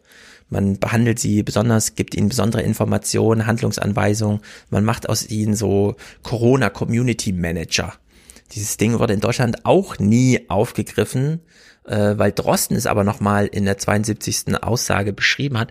In der 72. Ausgabe von seinem Coronavirus-Update will ich das auch nochmal kurz vorspielen, weil das erinnert mich auch voll an Streeck von vor einem Jahr fast, ja, als er das vorschlug. Was man vielleicht sagen muss, ist, dass man sich in England sehr viel bewusster ist über schlecht erreichbare soziale Gruppen. Mhm. Also die Ansprache schlecht erreichbarer Gruppen in Form von beispielsweise Aufklärungs-, Informationsbroschüren in verschiedenen Sprachen ähm, und das Benutzen von gesellschaftlichen Multiplikatoren, also Personen, die einfach Meinungsbildner sind. In Gemeinden zum auch Beispiel. Auch in den Medien, auch mhm. in religiösen Gemeinschaften. Das wird in England viel aktiver betrieben als bei uns. Und das ist sicherlich auch einer der Gründe dafür, dass dort auch mit dieser Virusmutante jetzt Erfolg gesehen wird in der Reduktion. Aber, und da muss ich jetzt leider aber sagen, dieser Erfolg, der zeichnet sich erst ab. Also man ist nicht in der Situation, dass man sagen kann, alles klar, die Fälle sind ja schon wieder runter, jetzt können wir wieder öffnen. Ja. Und selbst auf Drosten hört niemand mehr. Das ist ja auch so ein. Drosten kann ja mhm. mittlerweile im Podcast sagen, was er will. Das ist ja, verfängt ja alles überhaupt nicht mehr. Entweder hören die Leute da gar nicht mehr hin oder es ist so, ja, ja, gut, okay, haben wir jetzt gehört, keine Ahnung. Muss man nicht einfordern, ja. Muss man keine politische Argumentation draus machen. Also in der Hinsicht finde ich die Corona, äh, das finde ich einfach dramatisch. Und da ist jetzt auch kein großer ähm, Gewinn noch darin zu sehen, dass Karl Lauterbach auch mal wieder hier so ein bisschen umlenkt, aber selbst sowas, ja, das, das verfliegt dann einfach abends in den äh, Sendungen. Da muss jetzt Bewegung kommen, also weil wir sonst tatsächlich den Kindern so stark schaden, ähm, dass wir dann lieber noch mehr zurückfahren sollten bei mhm. unseren eigenen Freiheiten. Dann wäre dann wär ich ehrlich gesagt sogar damit einverstanden, dass wir mit Ausgangsbegrenzungen am Abend für Erwachsene also arbeiten, als dass wir weiter die kleinen Kinder so, also sagen wir so, notwendigerweise benachteiligen. Hm. Kinder nochmal rein in die Schule und dafür ein bisschen weniger oder ein bisschen mehr von dem, was Erwachsene so machen, nicht machen. Hm, na gut. Ja, ich verstehe, ich verstehe es nicht. Wieso, also das, diese ganzen Diskussionen, die können wir uns mit Schnelltests sparen. Ich ja. kann's, ich verstehe es nicht. Ich verstehe es wirklich nicht. Ja, das verstehe ich auch nicht, ehrlich gesagt. Und ich sehe aber auch. Dass wir uns eher abends noch einschließen lassen, als dass mm. wir Schnelltests kriegen. Also ich lasse mich nicht einschließen, wenn ich weiß, dass wir eine Technik haben, die verhindert, dass ich mich einschließen muss. Sorry, aber mm. da ist auch irgendwo meine Empathie dann äh, am Ende. Ja, und ich finde es auch erstaunlich. Ich meine, wir haben hier auch noch ein Problem mit echtem Nichtwissen, was Antigentests in Deutschland angeht, weil das so wenig thematisiert wird. Ich habe ja den Clip, den einen, äh, der wirklich so aussagekräftig ist, im 29er gespielt. Ich will nur kurz referieren. Drosten hat im November im Coronavirus-Update gesagt, ich würde bei einem negativen Antigentest meinen PCR-positiven Corona-Patient aus dem Krankenhaus entlassen und ihn sogar zurück zur Arbeit schicken, weil das Antigentest so aussagekräftig ist. Der Typ hat die Krankheit durchgemacht, er ist nicht mehr infektiös. Und das ist jetzt zehn Wochen her. Und wir haben weder die Antigentests, von denen Drosten damals wieder sagte, sprechen Sie doch mal mit Ihrem Arzt. Ich glaube, der stimmt mit mir darin überein, dass es zur Familienmedizin gehört, dass er Ihnen einfach mal ein paar Antigentests gibt, die Sie ja immer noch nicht kaufen dürfen. Also er hat sozusagen offen aufgerufen, äh, dem Verbot durch das Bundesgesundheitsministerium einfach mal ja, zu widersprechen, auf privater Natur, und sagen, ich beschaffe mir die Dinger trotzdem. Und nichts davon verfängt. Also wir haben mittlerweile, und es war ja jetzt hier so eine äh, Corona-Nachrichtenwoche, die äh, nur Gelaber ist eigentlich. Ich glaube, so scharf kann man sagen, oder? Es, es ja. kommt nichts, es verfängt gar nichts mehr. Keiner hat eine Idee, keiner traut sich was zu. Es ist so ein ganz träges rentnerrepublikanisches Problem, was wir, glaube ich, haben. Und daher wünschte ich mir, ich hätte das von Drosten nicht gehört, weil mich das einfach nur noch wütend macht. Hm. Wenn ich dann mit diesem Wissen politische Aussagen ja. höre, dann werde ich einfach nur wütend. Ja, ich auch. Nicht gut. Aber es was, was wollt ihr denn machen mit den Schnelltests? Die an alle verteilen oder an die Richtig. Ja, her damit, jeder. An alle jeder. verteilen. Du testest dich jeden Tag. An alle verteilen. Was spricht dagegen, Clemens? Na, ich, ich, ich weiß nicht, ob das. Also, ich, ich verstehe es, dass man die erstmal strategisch einsetzt an Arbeitsplätzen, ähm, von mir aus für Schulen, für Kitas, mit dem Ziel, die Inzidenz runterzubringen. Das kann ich nachvollziehen. Ich mhm. bin, mir, mir fehlt ein bisschen die Fantasie zu glauben, dass sich jeder die ganze Zeit damit testet. Aber warum? Jetzt putzt sich auch jeder die Zähne. Selbst bin ich mir nicht so sicher. Na gut, 5% putzen sich nicht die Zähne, aber ja, gut, aber, aber, da, aber, da, hast du ja, aber da, äh, sorry Stefan, aber da hast du ja ein Interesse, das selber zu tun für dich, weil du es irgendwann mal verstanden hast, dass wenn du es nicht tust, werden die Zähne braun oder sowas. Ja, aber du hast auch ein großes... Sogar, es laufen noch, du, du, du schlägst die Zeitung auf und es laufen Leute rum, die wissen, dass sie infektiös sind, die haben teilweise noch Quarantäneauflagen und äh, machen dann irgendwie ja, ich glaube, das ist so eine Haltung der Bundesregierung. Gehen, gehen, gehen, gehen, gehen zur Arbeit und so weiter und so fort. Also ich weiß, dass, also sagen wir so, ich weiß, wie zerstört psychisch Menschen sind, wenn sie wissen, scheiße, ich war's, der die 80-jährige Oma angesteckt hat. Das macht Menschen kaputt. Die entschuldigen sich das nie wieder vor sich selbst und vor ihrer Familie. Und ich könnte mir sehr gut vorstellen, und wir, wir kennen die äh, Zahlen, äh, wie man Schlange steht an den Testzentren, wo man ne, diese privaten eingerichteten Testzentren, wo man ohne Symptome hingeht oder die end, immer noch endlosen Telefonate. Ich bin, äh, ich habe irgendwelche Symptome, kriege ich mal einen Test. Also was die Leute mitmachen, sie bezahlen Hunderte von Euro für so einen Test, ja, nehmen sich die Zeit dafür. Und wenn jetzt das Angebot ist, du hast einfach einen Zehnerpack zu Hause liegen, so wie sie in England verschenkt werden, und du reibst dir der 15 Sekunden vorne in der Nase mit und weißt dann, diese 24 Stunden bin ich sehr wahrscheinlich nicht infektiös. Man setzt immer noch die Maske auf und alles, aber man kann sich ziemlich sicher sein, ich bin jetzt gerade keine Gefahr. Im Verhältnis zu, ich mache diesen Test und stelle fest, Ah, das ist dieses äh, präsymptomatische oder asymptomatische Virus verteilen. Ich habe gerade festgestellt, ich habe Corona. Die Sandra Ziesek hat ja die Studie gemacht mit den Lehrern, die sich 11.000 Mal selbst getestet haben, wo vier von fünf, die positive Tests hatten, gemeint haben, ach, das ist Corona. Ich dachte, das ist nur so ein Rückenschmerz. Ich habe jetzt gedacht, ich habe hier irgendwie Schnupfen, Grippe und Fieber oder sowas. Nee, ich hatte nur Schmerzen im Rücken. Ja, und dann stellen die plötzlich fest, sie hatten Corona. Und sie können sich an diesem Tag aus der Infektionskette, die noch gar nicht gestartet ist, schon mal rausnehmen. Ja, anstatt dass irgendwann in einer Woche, wenn dann der dritte Kontakt mal positiv, also äh, Symptome aufzeigt, ja, dass dann versucht wird, also wo waren sie jetzt vor zehn Tagen? Welches Cluster müssen wir nachträglich aufarbeiten? Ja, wenn man da einfach sagt, nee, Leute. Und ich bin absolut dafür. Wir wissen, Corona ist eine Infektionskrankheit jemand, der Corona hat, gibt es an Menschen weiter, die in seinem nahen Umfeld irgendwann mal diese, ja, was weiß ich, wie viele Sekunden Kontakt hatten. Und wenn man dann sagt, wir haben hier einen positiven Corona-Fall, jetzt testen sich einfach mal alle. Wir rufen nicht jeden einzelnen an, fragen, äh, ach so, da standen sie mit dem an der Biertheke und haben fünf Minuten geredet. Hm, da muss ich jetzt überlegen, ist das jetzt Kontakt 1 oder Kontakt 2 und so. Wenn man einfach sagt, alle testen. Es gab in deinem Umfeld einen Corona-Fall, teste dich. Ja, und diese Möglichkeit besteht gerade nicht und die kann aber bestehen. Und wenn man dann einfach mal drei Tests hat, um sich sechs Tage lang alle zwei Tage zu testen und sicher auszuschließen oder sich einzuschließen, hat man jetzt Corona oder nicht, warum macht man es nicht? Also es ist völlig, äh, völlig unklar, warum man diese Möglichkeit nicht nutzt. Ja? Stattdessen dieses große Rätselraten. Ja, also meine App sagt halt äh, leichter Kontakt, hm, keine Ahnung. Ich weiß nicht wann, ich weiß nicht wo, ich weiß nicht wer. So muss ich mich jetzt testen. Wie aufwendig ist ein Test? Ah, ich müsste jetzt bei der Krankenkasse anrufen und so. Ja. Nee, macht man dann natürlich nicht. Also die Hürde ist viel zu hoch für dieses Geteste. Und äh, die Aussagekraft der Antigen-Tests sind genauso gut wie die der PCRs. Kein Unterschied. Teamschnelltests definitiv. Vor allen Dingen verhindern wir auch weitere Mutationen. Ne? Das wir ist wissen ganz ja, wichtig. das kommt dazu. Und Ja. solange wir nicht geimpft sind, müssen wir gucken, wer ist krank. Der bleibt zu Hause. Fertig aus. Also ich verstehe, ich, je mehr ich drüber nach, also pff, äh, der explodiert mir irgendwann der Kopf. Ich kann es nicht Ja. verstehen. Und hier haben wir keinen Ressourcenmangel. Wirklich, ist kein Ressourcenmangel. In der Hinsicht ist das wirklich komisch. Naja. Ja, nee, also ich finde Testen auch super. Ich ähm, äh, hätte nur die Schnelltests, ich hätte die gerne mit einer, mit einer Strategie verknüpft, ja, die Forderung danach.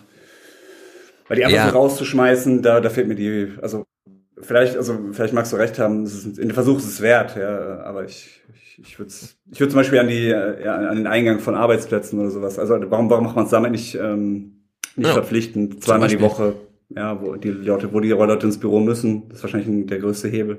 Ja. Also du kennst die Entwicklung in England, ne? Die ging steil hoch und sie ging genauso steil wieder runter. Das ist nicht mit und so wie in Deutschland Plateau und dann weiß man nicht weiter und dann überlegt man und möchte so Redeverbote und irgendwie und so, sondern ja, das ist halt alles dramatisch. Gut, aber ähm, es gibt hier noch Clips, aber die, ähm, pff, naja, die Corona-Woche wird auch nicht besser dadurch, dass man mehr Clips spielt. Ich würde sagen, wir haben alles abgehandelt. Wir können natürlich noch mal kurz äh, drei Clips. Martin Schulz erzählt was über Kanzlerschaft oder vier Clips. Vielleicht äh, kleiner Themensprung, ja. Nehmen wir uns vier Clips Zeit, um Martin Schulz noch mal zu hören, wie er sagt, ähm, warum ich nicht Kanzler wurde. Er macht sich natürlich Gedanken darum, warum er nicht Kanzler wurde. Und äh, wir hören es hier. Die Erfahrung, die ich in Berlin gemacht habe, ist, dass die, also ich bin jetzt vier Jahre in, in hauptsächlich in Berlin, habe vorher in einer anderen politischen Ebene gearbeitet. In den vier Jahren, die ich jetzt in Berlin äh, bin, habe ich eine Erfahrung wirklich inhaliert, die in beinhaltet auch Fehler, die ich selbst gemacht habe in meinem eigenen Wahlkampf, nämlich auf die Berliner zu hören. Und die Debatten, die wir in Berlin führen, ja, jetzt ist aber die SPD, die hat jetzt den Scholz aber nicht zum Vorsitzenden gewählt, jetzt will sie ihn aber als Kanzlerkandidat. Passt das irgendwie zusammen? Das ist dann nicht glaubwürdig. Das sind also Debatten in Berlin, die interessieren im Land am Ende keinen. Die Wählerinnen und Wähler werden im Herbst entscheiden, wer wird in der aufgewühlten Weltsituation, in der wir sind, die, die Führungsrolle der Bundesrepublik Deutschland in der Europäischen Union und die im Konzert mit Joe Biden, mit Xi Jinping, wer ist derjenige, der am ehesten in der Lage ist, auf dieser Ebene die deutschen Interessen am besten zu vertreten? Und da wird gemessen Olaf Scholz oder Armin Laschet oder Markus Söder. Und ich sage Ihnen, das ist die Chance von Olaf Scholz. Olaf Scholz, weil er eine Liga ist mit Joe Biden und Xi Jinping. Definitiv. Ja. Süß. Das ist mal Hat vielleicht zu viel in Berlin inhaliert, ich weiß es nicht. Ja. Was da, was da los, Martin? Also in solche Rolle muss man reinwachsen. Man ist nicht vor einer Kanzlerschaft auf Augenhöhe mit den Leuten, sondern entweder man ist es dann oder nicht. Das ist doch wirklich. Naja, aber worum geht's der SPD, ja? Äh, wir haben ja eben schon gehört. Das frage äh, ich mich Schulz. auch, ja. Naja, also ähm, die Strategie wird langsam klar. Äh, Martin Schulz ist hier ganz deutlich. Ich glaube, dass Biden, sowohl Armin Laschet als auch Markus Söder, je nachdem, die, wir wissen ja nicht, wen die da jetzt am Ende da auskaspern, aber ich glaube, dass äh, Biden die internationale Erfahrung, die man in der Situation braucht, fehlt.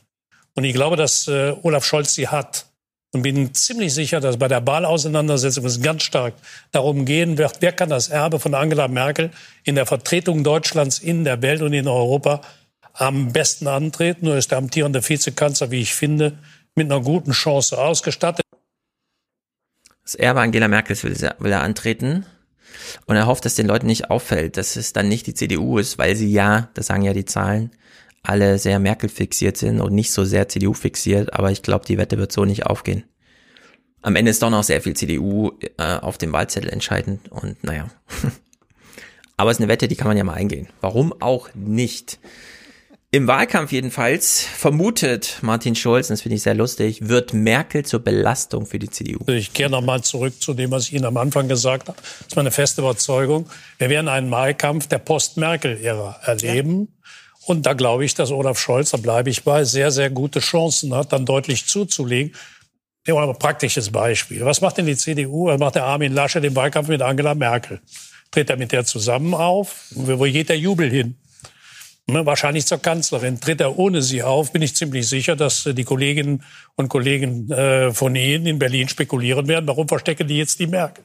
Also die haben es auch nicht leicht und deshalb glaube ich, dass in diesem Wahlkampf wir schon noch eine gute Chance haben. Hm. Tja, wie die, wie, die, wie die Welt dir gefällt oder wie auch immer. Ne? Andrea Nahles hat es ja auch schon mal versucht zu singen.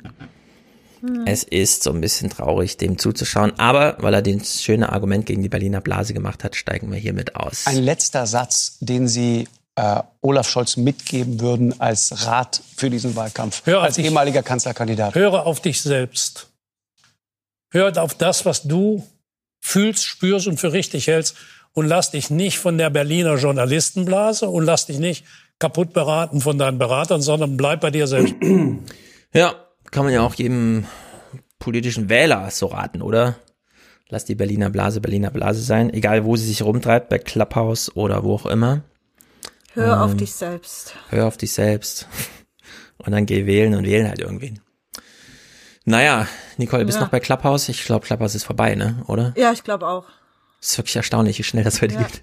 Das ist, das war wie so ein neues Spielzeug. Hast du drei Tage damit gespielt und dann liegt's in der Ecke. Ja, aber so ein Gequassel, das keiner braucht. Und das stellt man so schnell ja, fest irgendwie. Ja, und Kai Diekmann auch schon nicht mehr spannend, gesehen. aber dann, ich habe immer gedacht, das ist so, weißt du, tagsüber arbeitet man und das hat sich auf Clubhouse ja. auch so ausgebildet. Ne? Du hast dann ja. halt irgendwelche seriösen Unterhaltungen und abends war dann halt eher so Party. Ja. Wie so eine kleine Stadt war das abgebildet. Ja, so ein bisschen. Aber irgendwie, ich weiß auch nicht. Es langweilt mich jetzt auch. Ja, dadurch, dass, dass das nicht dokumentiert wird und so weiter, sind die Leute wirklich wenig motiviert, dann wirklich mal Inhalte beizubringen, sondern es ist halt doch so ein geselliges Beisammensein. Ja, genau. Aber da, wie gesagt, braucht man das große Publikum nicht, was man da immer so anwirbt, sondern es ist dann halt mehr so, hm, naja. Finde ich ganz erstaunlich, dass man da schon wieder so drüber hinweg ist. Aber warum auch nicht? Ja. Selbst die Pandemie ja, ja. macht es nicht so langweilig, dass man Clubhouse braucht. ist ja auch positiv. Das kann man, glaube ich, sagen, ne? Naja. Ja, das stimmt. Hat sich ausgeklappt aus, glaube ich. Genau, und jetzt hat sich auch aus Corona äh, diesen Monat kein Corona-Thema hier mehr, sondern nächste Woche kommt Thomas, dann wird's angelsächsisch, denn das macht echt Sinn, jetzt gerade mal hinzuschauen, was Joe Biden da macht. So viele Executive Orders wie nie wurden da unterschrieben und trotzdem noch die großen Versuche, es bipartisan zu machen. Allerdings sitzt man da nicht fünf Stunden zusammen, sondern um zwei Trillionen Dollar zu verhandeln, nehmen sich genau 90 Minuten und gehen danach vor die Presse und fallen übereinander her. Nicht ganz so krass, also stehen da doch noch einiges im Raume, so wenn die da ihre Pandemiebekämpfung machen. Und es macht super Sinn, sich jetzt großbritannische Nachrichten anzugucken, habe ich festgestellt. Äh, dieser ganze Streit mal aus der anderen Richtung zu sehen. Und zwar aus der Richtung, wo sie einfach recht hatten auch, ja, mit sehr vielen Annahmen mhm. über, wie geht es mit dem Impfen, was muss man hier tun und so weiter. Ja, selbst die äh, absolut idiotische Johnson-Regierung hat es da irgendwie dann doch recht grandios bisher hingekriegt. Der Hinsicht ist das gar nicht so schlecht. Dann äh, mit Danny und jemandem äh, politikfrei und hier nochmal ein Aufruf. Äh, Stefan hat sich gemeldet, der sich sehr auskennt mit den alternativen Medien, also hier KenFM und den ganzen Kram. Und da gibt's auch nochmal einiges zu sagen. Also für Interessierte da, da ist noch ein Slot frei. Da kann man sich äh, äh, hier nochmal, kann man mitquatschen. Sehr gut. Aber heute zu Corona gab's nicht viel zu sagen, äh, habe ich auch festgestellt. Es ist so ein bisschen was soll man sagen? so dahin. Ja, Anfang März kann man wahrscheinlich genauso über Corona sprechen wie heute. Es ist halt einfach, wie es ist. Gibt dann ein paar mehr Impfungen und ein bisschen mehr Debatten über Infektiosität.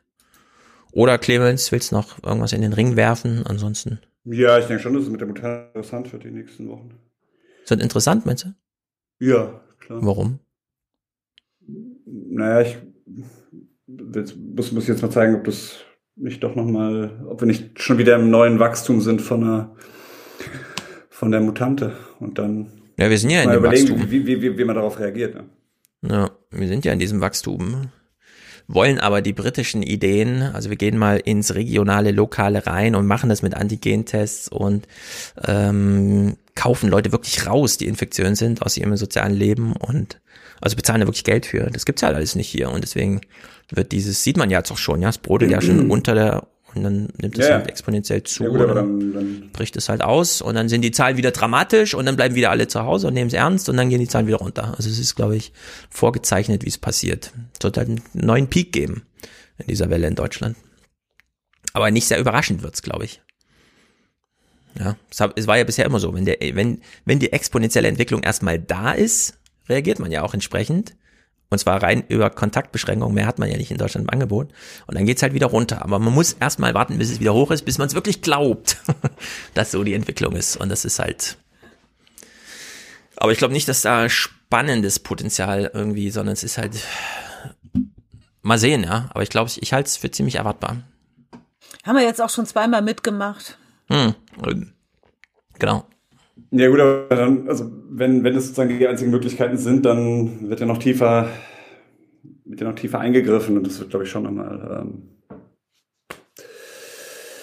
anstrengend in jeder Hinsicht.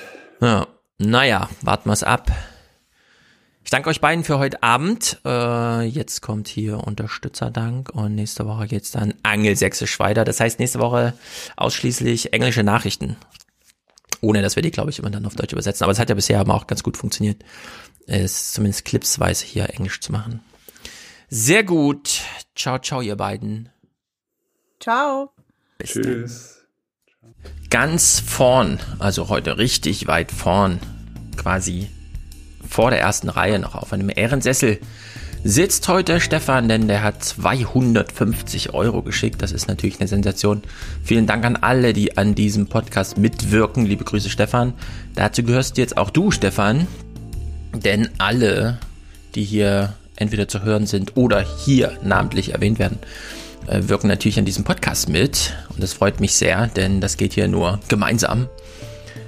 Also herzlichen Dank, Stefan. Du sitzt hier ganz weit vorn und gleich äh, fast Augenhöhe mit dir. Äh, Andreas schickt 150. Danke und weitermachen. Das ist natürlich hier als Imperativ zu verstehen. Verstehe ich auch so. Hier wird weitergemacht. Sehr, sehr, sehr, sehr gut. Produzentenschaften von Jona mit 60 Euro. Vielen Dank. Endlich auch offiziell in den Aufwachen-Podcast gewechselt. Hier auf die neue Tribüne. Sehr gut. Ulrich schickt 50 und schreibt in Großbuchstaben Danke. Deswegen sage ich auch in Großbuchstaben Danke dir, Ulrich. Marc schickt 45 vom Schwarzhörer zum Präsentator, Produzenten, für Schnelltest und für Konzepte in den Schulen. Marc, ja, sehr gut. Ich hoffe, wir haben uns eben genug über die Schnelltestmangel aufgeregt und die ganze Misere, die da dran hängt. Cornelius ist dabei, teils kontrovers, auf jeden Fall eine Bereicherung. Das ist natürlich sehr gut, wenn man hier Kontroverse plus Kontroverse ist gleich Bereicherung als Rechnung anführt und deswegen den Podcast unterstützt. Hans-Georg, es ist mal wieder Zeit für eine kleine Anerkennung. Und springend klingt die Münze. Da kann ich aushelfen. Wohlan, Kutscher.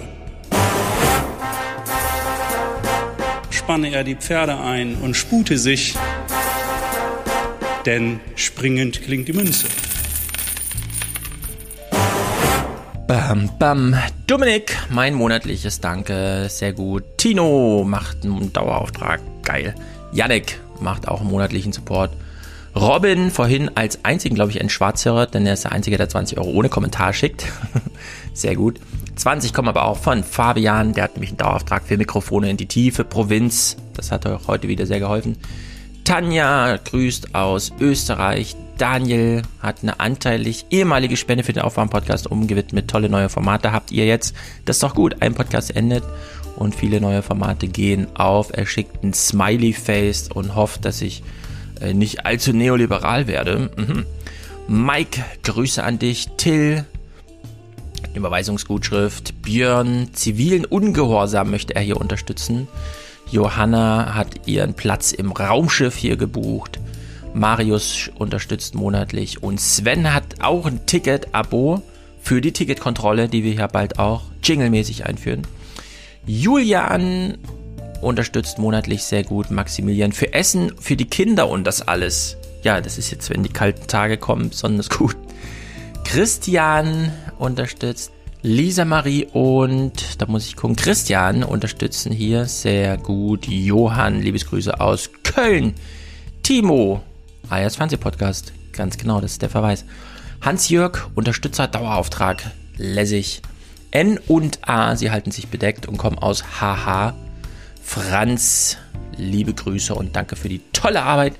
Kevin unterstützt hier. Der Aufruf hat gewirkt, sagt er sehr gut. Hendrik, Diemo, Fernsehpodcast und so weiter. Viele weitere Projekte werden hier natürlich mit quer unterstützt, vor allem die Rentnerrepublik.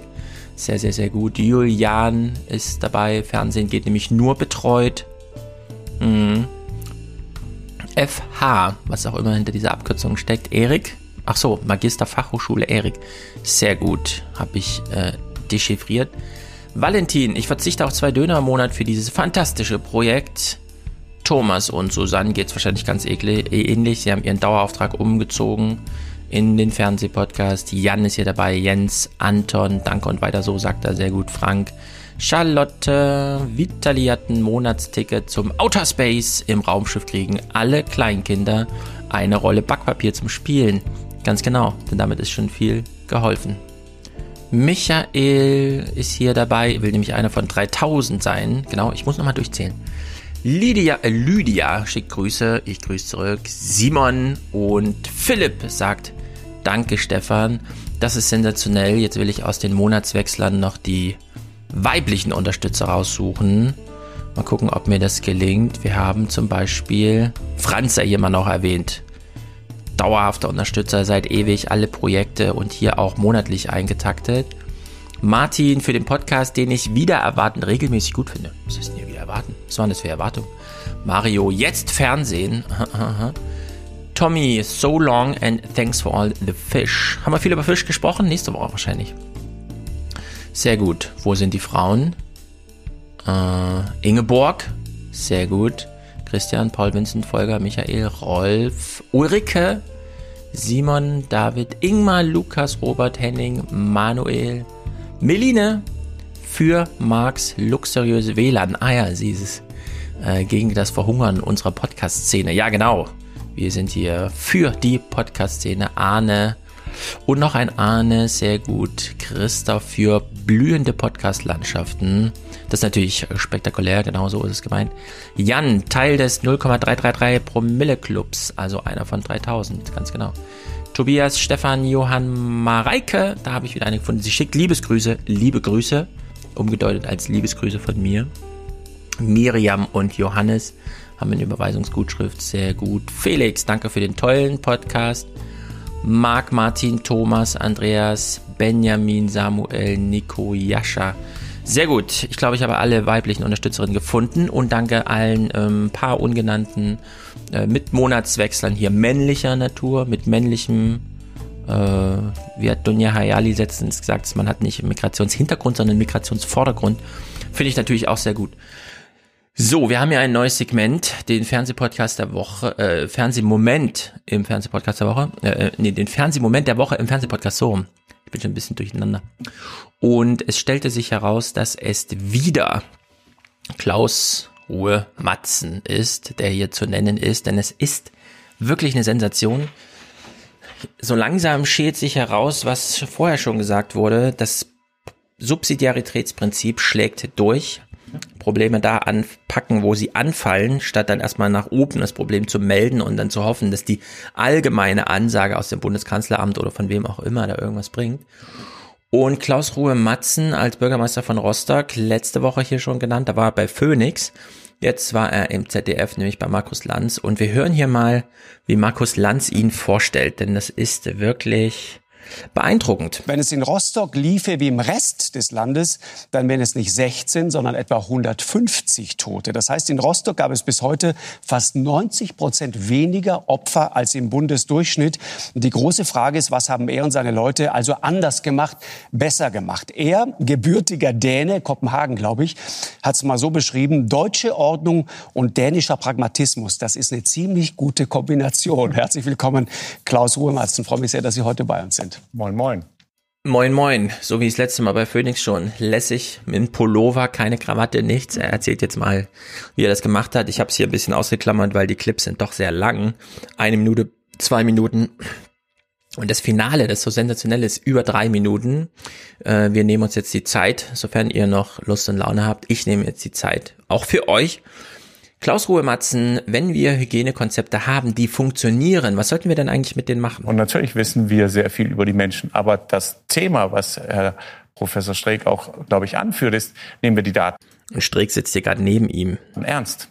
Also wenn ich genau ermittelt habe, dass ich aus dem Bereich Kinder- und Jugendsport keine Infektion hatte und trotzdem den schließen muss, dann muss man sich ja fragen, was mache ich mit diesen Daten? Also wenn wir zu dem zu der Überzeugung kommen, dass wir dort keine Gefährdung haben. Also mein Lieblingsbeispiel ist ja auch, wir haben keine Kenntnis darüber, dass sich jemand angesteckt hat beim Schuhe kaufen im Schuhladen. Trotzdem haben wir den Schuhladen geschlossen. Wir mussten seinerzeit äh, es verbieten, dass man im Strandkorb sitzen darf. Wir hatten angeboten, wir können die Strandkörbe weiter auseinanderstellen, viel frische Luft. Und dann wurde gesagt, es geht um den Weg dahin. Also man kann natürlich immer irgendwie irgendwas finden, was dann gefährlich ist. Aber wir leben. Und ich glaube, ist der das Punkt. Thema ist genau das. Also wir haben Hygienekonzepte entwickelt für Handel, für Gastronomie, für Hotels. Wir hatten, keine Ahnung, Hunderttausende von Gäste und haben trotzdem niedrige Zahlen in Rostock beibehalten, weil ja Konzepte da waren. Ich glaube, wenn man Ärzte mitgenommen hat, Gesundheitsämter, sie damit auch belastet haben, Konzepte zu entwickeln, dann müssen wir auch Vertrauen da drin haben. So, in Rostock hat man mit dem Virus zu leben gelernt. Das ist natürlich ein scharfer Satz, weil er auf Twitter immer gleich zu Aufregung führt. Wenn ich noch einmal höre, jemand soll mit dem Virus leben lernen, dann gucken wir, ja, mit dem Virus leben lernen heißt für sehr viele einfach sterben lernen. Das ist aber hier nicht gemeint, denn jetzt kann man sich wirklich fragen, wie viel Sicherheitsesoterik ist denn hier eigentlich dabei? Und wenn Sascha Lobo, der ja auch schon scharf schreibt, bisher über die digitale Überwachung oder eben Flughafen Stress so geurteilt hat, da kommt ja der Begriff Sicherheitsesoterik her. Lohnt es sich wirklich oder bringt es so viel, wenn wir ähm, alle am Flughafen die Schuhe ausziehen? Ähm, was bedeutet das eigentlich? Äh, kann man das transferieren auf die ganze Corona-Politik?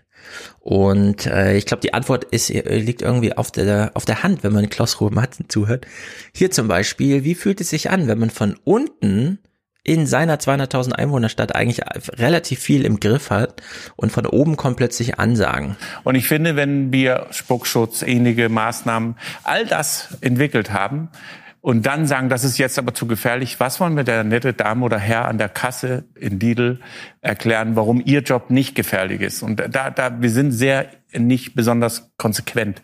Und was mich gar nicht gefallen hat, es gab Verordnungen, in denen auf einmal drin stand, Veranstaltungen, der die Unterhaltung dienen, sind zu untersagen. Also bekämpfen wir den Mensch oder das Virus? Das also ja, ja, ja, das ist der Moment, in dem mir äh, ich krieg schon wieder so eine Art Gänsehautgefühl dabei, weil ich sitze dann und dann höre ich in solche Runden, wir dürfen jetzt sogar die Bundespolizei einsetzen. Also da kommt mir mehr und mehr diese Gefühl dessen, diese Maximalkontrolle über unser äh, unser Leben zu haben, ist uns viel viel wichtiger als zu überlegen, wie ist denn eigentlich der Weg mit dem Virus? Ja, wir sind hier kurz vom Rosenmontag und in Deutschland gibt's nichts Wichtigeres. Und ich meine hier wirklich mal meine Twitter-Timeline, der ich so folge. Äh, ja, natürlich sind Unterhaltungsveranstaltungen äh, zu untersagen und natürlich jubeln wir, wenn es heißt, ihr dürft jetzt die Bundespolizei einsetzen, um das durchzusetzen. Also da geht doch einiges äh, schief und krumm. Markus Lanz hat ein Buch gelesen, Klaus Matzen hat die Realität kennengelernt und beide führen dieses Gespräch weiter. Hier mal über zwei Minuten. Und ich habe neulich gelesen, äh, Camus, Die Pest, ist ja gerade wieder ein Bestseller geworden. Da steht das drin. Eine Pandemie bekämpft man mit Ehrlichkeit. Wir sind super unehrlich. Wir sind zwar super unehrlich. An sehr lange. Punkt? Wir, wir, wir ergreifen Maßnahmen, um zu sagen, schaut her, wir haben was getan. Im Grunde genommen war uns ja lange klar, dass es im Bereich von privaten Feiern und ähnliches ein großes Problem gab. Wir haben aber nicht den Mut gehabt, den Menschen zu sagen, das müssen wir sofort unterbinden. Stattdessen haben wir ein Restaurant geschlossen. Schon damals habe ich gesagt, das große Problem ist doch, jemand wird trotzdem noch 40, er wird immer noch feiern. Jetzt macht er das in einer Garage. Wir wissen aber nicht, mit wem er das macht. Wenn dort sich einer infiziert, kommt er zu mir ins Gesundheitsamt. Wir fragen ihn, wo hast du denn dich möglicherweise infiziert? Das weiß ich nicht. Ich war eigentlich nirgends. Er wird ja nicht seine 30 Kumpels aufzählen, die er dann nicht mehr hat, weil die kriegen alle eine Geldstrafe. Und wir waren unehrlich in Bezug auf, wir haben Pendelverkehre, weil wir die Pflegekräfte benötigen. Aber Pendelverkehre aus Hoch Hochrisikogebiete. Also wenn man schon... Heißt? Äh, in unserem Bereich oben haben wir natürlich viele Menschen aus Polen, die in Krankenhäusern, in Pflegeheimen und ähnliches äh, arbeiten. Mhm. Wir haben Leiharbeiter in Schlachter, äh, Schlacht Hof, Schlachtereien, Schlacht, ja, Schlachtereien, ja. Schlachtbetriebe. Ähm, und die kommen teilweise aus Regionen in Europa, wo man große Probleme hatte.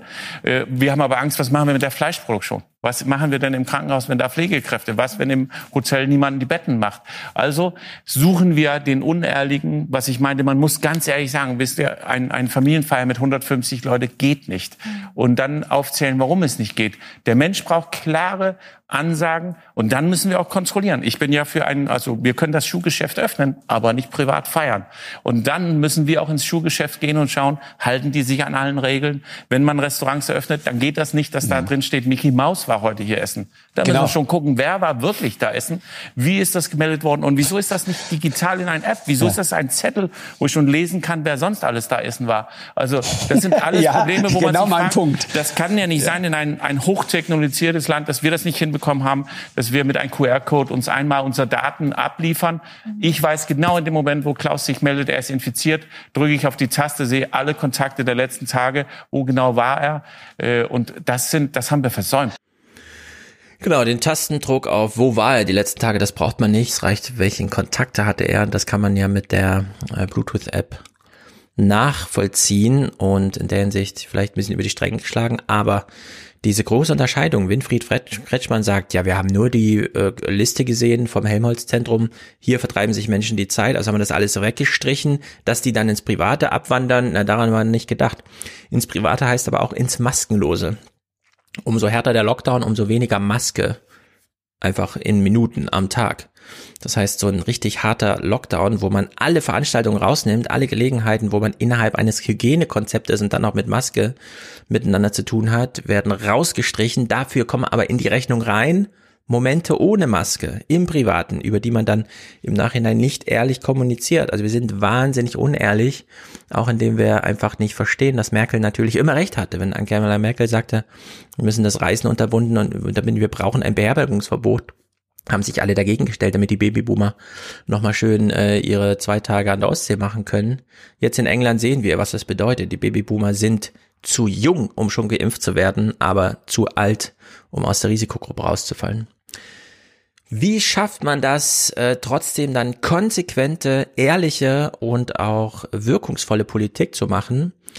Aber man ist am besten ganz wenig Politiker nur in seiner Persönlichkeit. Sie sind parteilos, ne? Genau, ja, nicht nur parteilos. Ich war bis dahin nie in der Politik. Seit wann äh, sind Sie in der Politik? Seit zwei? Jetzt seit eineinhalb Jahren. Also ich war, ich hatte 100 Tage Eingewöhnung, ein bisschen den Haushalt aufgestellt und dann äh, kam Corona. Wow. Äh, ja, sehr interessant, wenn Sie eine Runde in einem Krisenstab in einem Rathaus sitzen, wo wow. der Chef der Klinik, Chef der äh, Polizei, Feuerwehr, äh, die Experten alle dort und Sie sitzen am Ende der Tisch und sind eigentlich Möbelhändler und alle fragen sie, was machen wir jetzt? Und ihnen wird auf einmal klar, bis dahin haben sie die Verantwortung gehabt, dass sie Sofas einkaufen, die die Menschen mögen.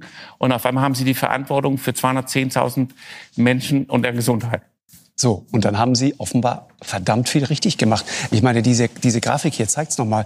Äh, wir haben uns mal Städte genommen, sozusagen, die alle im Grunde im Bereich von Rostock sind. Plus minus 200.000 so ungefähr. Ganz unten stehen Sie mit Rostock. 16, 16 Covid-19-Tote bis heute. Ja, ich finde übrigens was ganz Interessantes, was vielleicht auch jeder, wenn wir zurückdenken, damals im erste Welle hatten wir das Gefühl, dass wir mitten in einer Orkan, mhm. eine nicht zu bewältigende Aufgabe, nicht wissen, was passiert, wie passiert's.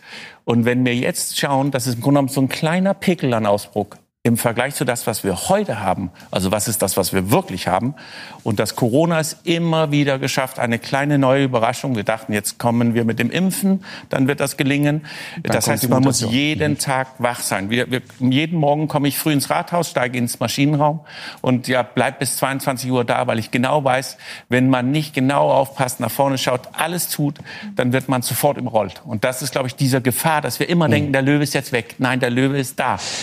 Genau, und den Löwen, den haben wir ja letzte Woche schon kennengelernt. Und jetzt die Frage, und da ist ja Lanz besonders gut, das schaffen die bei Phoenix eben nicht. Äh, nicht durch die große Frage, die man sich vorbereitet hat, die auf dem Papier steht, die man dann seinem Interviewgast stellt, sondern durch dieses kleine Nachgestichel, wenn man vermutet, ah, hier ist der Pudelskern begraben. Und das hat Lanz ganz hervorragend gemacht. Deswegen hören wir hier doch ganz erstaunliche Sätze. Äh, man kann schon mal teasern. Es geht vor allem ums Testen. Testen, testen, testen.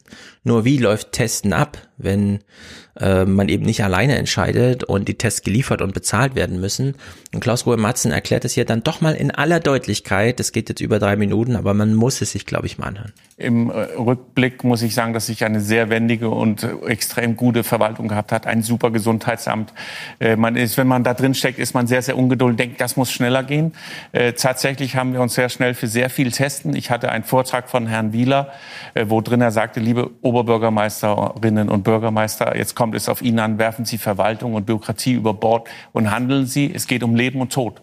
Dann habe ich Lothar Wieler, der Chef vom RKI. Ja, Herr Wieler war im Landtag in Schwerin, hatte uns eingeladen und da war ich schwerst beeindruckt und bin nach Hause gefahren, habe schon auf dem Weg im Auto angefangen zu telefonieren. Ich wusste, ich hatte mal dafür gesorgt, dass ein Biotech-Unternehmen äh, sich angesiedelt hat in Rostock, habe die angerufen und gesagt, können wir nicht, gibt es nicht irgendwie, kann man nicht was machen? Äh, und die haben gesagt, doch, Klaus, ich glaube, wir können was gemeinsam entwickeln. Dann habe ich mein Land gesagt, ich möchte mehr testen.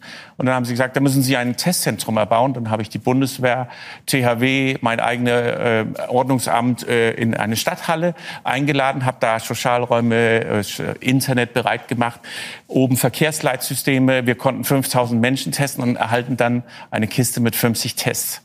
Und äh, da habe ich natürlich angerufen und gefragt, wann kommen ein weiterer Test? Und da hat man gesagt, das war's. Wir waren bereit für 5000 und hatten 50 Tests. Und dann habe ich mit diesen Privatunternehmer äh, einen Weg gefunden, wie wir Tests ermöglichen können. Dann ähm, hat man uns mitgeteilt, wir mögen das einstellen, weil das nicht der Empfehlungen von RKI entspricht. Und ich habe damals das für komisch empfunden, dass jemand... Wer hat Ihnen das mitgeteilt? Äh, unser Innenministerium hat äh, uns mitgeteilt, dass wir äh, das einstellen sollen, weil wir auch Polizisten, Polizisten sind Landesmitarbeiter, keine städtische, und dass wenn man äh, den, dann ist es quasi so eine Art Geschenk oder Bestechung, äh, also in eine Abhängigkeit bringt. Und ich war der Auffassung, im Ernst, das war die juristische Argumentation. Ja, ich habe auch meine eigenen Juristen, die haben gesagt, Klaus, das ist keine Bestechung, wir können das machen, aber wir möchten das nicht so gerne einem Ministerium mitteilen. Also habe ich einen Berliner Anwalt gefragt, der hat gesagt, Klaus, das ist keine Bestechung. Auch Bayer schenkt ja äh, Medikamente der Bundesregierung bei Bedarf. Und ich habe gesagt, wenn wir auf einem sinkenden Schiff wären, und es kommt jemand von der Seite und sagt, ich schenke dir ein Rettungsboot, den würde ich jederzeit annehmen, auch wenn jemand sagt, dass das eine das Bestechung, wäre. Ja. Äh, also ja. und das, glaube ich, war damals einfach ja. der Ansatz, volle Kanne nach vorne machen, umsetzen und dann haben wir ja. Aber darf ich das nochmal fragen, weil das ist, das ist ja politisch, ich sag ja, das ist, es geht jetzt um Politik, das ist ja politisch hochbrisant. Das heißt, Sie kriegen Anweisungen, woher noch diese Teste einzustellen? Ja, dann habe ich dem RKI, weil der Präsident mir ja gesagt hat, wirft alles über Bord. Dann sagt, Sie müssen mich jetzt unterstützen, weil ich kriege Mitteilungen, ich möge das. Und da hat man mir geschrieben, nee, das wäre empfehlenswert, wenn wir uns an die RKI-Empfehlungen und also niemanden testen, nur weil er ja im Rettungsdienst oder im Krankenhaus ist. Und wir waren der Auffassung, dass es nicht passieren darf, dass jemanden, der mit Menschen arbeitet, seine Kollegen oder seine Patienten ansteckt. Und deswegen haben wir da durchgehalten und äh, hatten viele Diskussionen. Zum Glück hat sich ja irgendwann, ich ich sag mal, die, ich habe auch verstanden, warum. Man, man darf nicht vergessen, es gibt ganz unterschiedliche äh, Initiativen in solchen Momenten und auch das Testen hat Gefahren. Jemand, der getestet ist und Negativtestung hat, denkt, die Welt ist in Ordnung, ich kann jetzt machen, was ich will. Ja. Also es gibt auch, aber ich finde, gut, wir schulden diese ja. Berufsgruppen in dem Moment einfach, dass wir sie unterstützen. Und wir haben das auch tatsächlich auch dem Einzelhandel damals das angeboten, ja. sich bei uns zu testen. So, das ist doch deckungsgleich mit äh, den Geschichten von der Ärztin Federle aus Tübingen, man hat eine Teststrategie, die will man dann umsetzen und man muss sie gegen den auch juristischen Widerstand der eigenen Landesregierung, ähm, muss man das machen. Das ist wirklich erstaunlich und es ist auch schlimm und wir haben diese Erzählung jetzt aus Rostock und aus Tübingen, wo äh, sensationelle Corona-Politik gemacht wurde, vorbildhaft eigentlich für ganz Deutschland, wo einfach ähm, nicht nur Corona zu bekämpfen war, sondern auch noch die Landesregierung, angeführt von auch dem Bund als mh, angegliedert Bundesregierung, also in der Hinsicht dramatische Verhältnisse, unglaublich. Naja, ich bin an dieser Stelle selbst noch gespannt, welche Musik aus Matthias Gro großem Övre ich jetzt ausgewählt habe, aber ihr erfahrt es genau jetzt.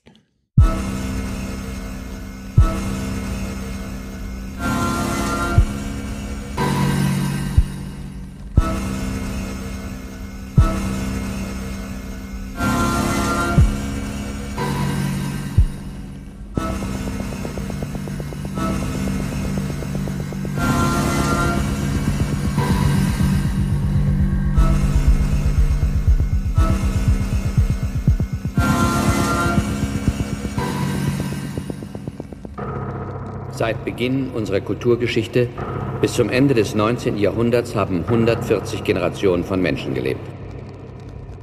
Das ist nicht viel. Bakterien zeugen die gleiche Anzahl von Generationen in zwei Tagen.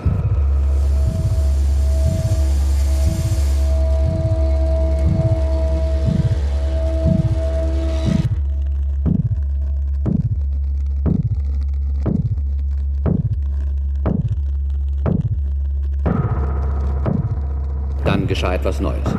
Erfindungen wurden gemacht, neue Techniken entwickelt, die Kraft des Atoms entfesselt.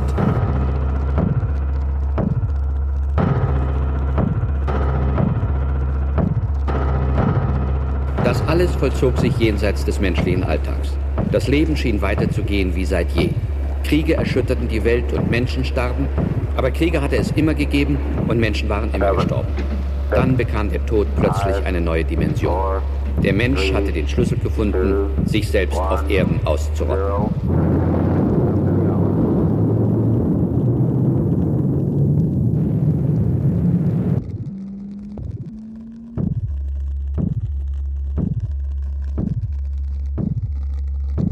Seit 1945 die erste Atombombe explodierte, ist unsere Welt anders geworden und wird nie wieder so sein, wie sie zuvor war. Dem Menschen ist eine Verantwortung zugewachsen, der er und seine politischen Einrichtungen bisher noch nicht gewachsen sind.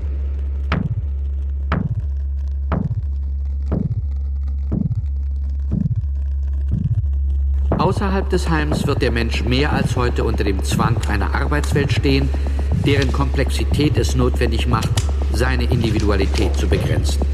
Man wird ihn testen, psychologisch durchleuchten, einkategorisieren und seine Wünsche feststellen, um sein Benehmen schließlich so einrichten zu können, dass er im Produktionssystem möglichst wenig Reibungen verursacht.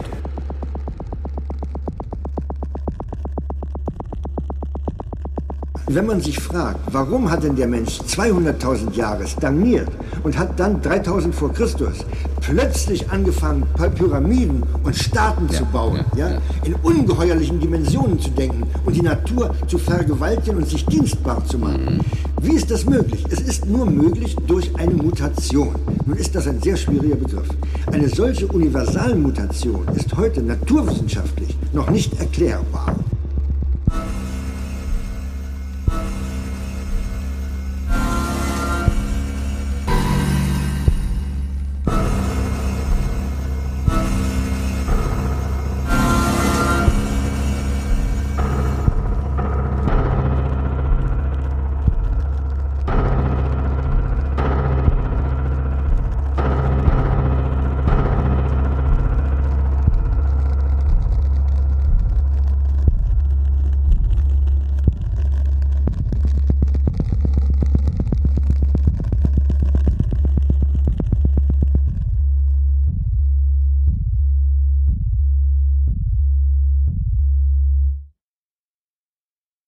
Alias Crew, ein kurzer Nachtrag zur letzten Folge über Polen von mir.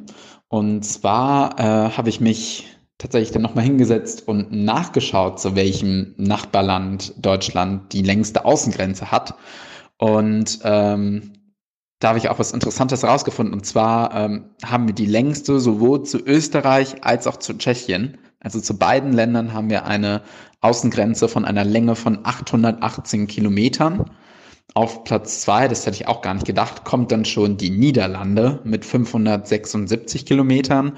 Und dann kommt auf Platz vier Polen mit 469 Kilometern, kurz gefolgt äh, von Frankreich mit 455 und ähm, in Polen ist es interessanterweise auch so, also zu Deutschland hat Polen auch seine viertgrößte, viertlängste Außengrenze.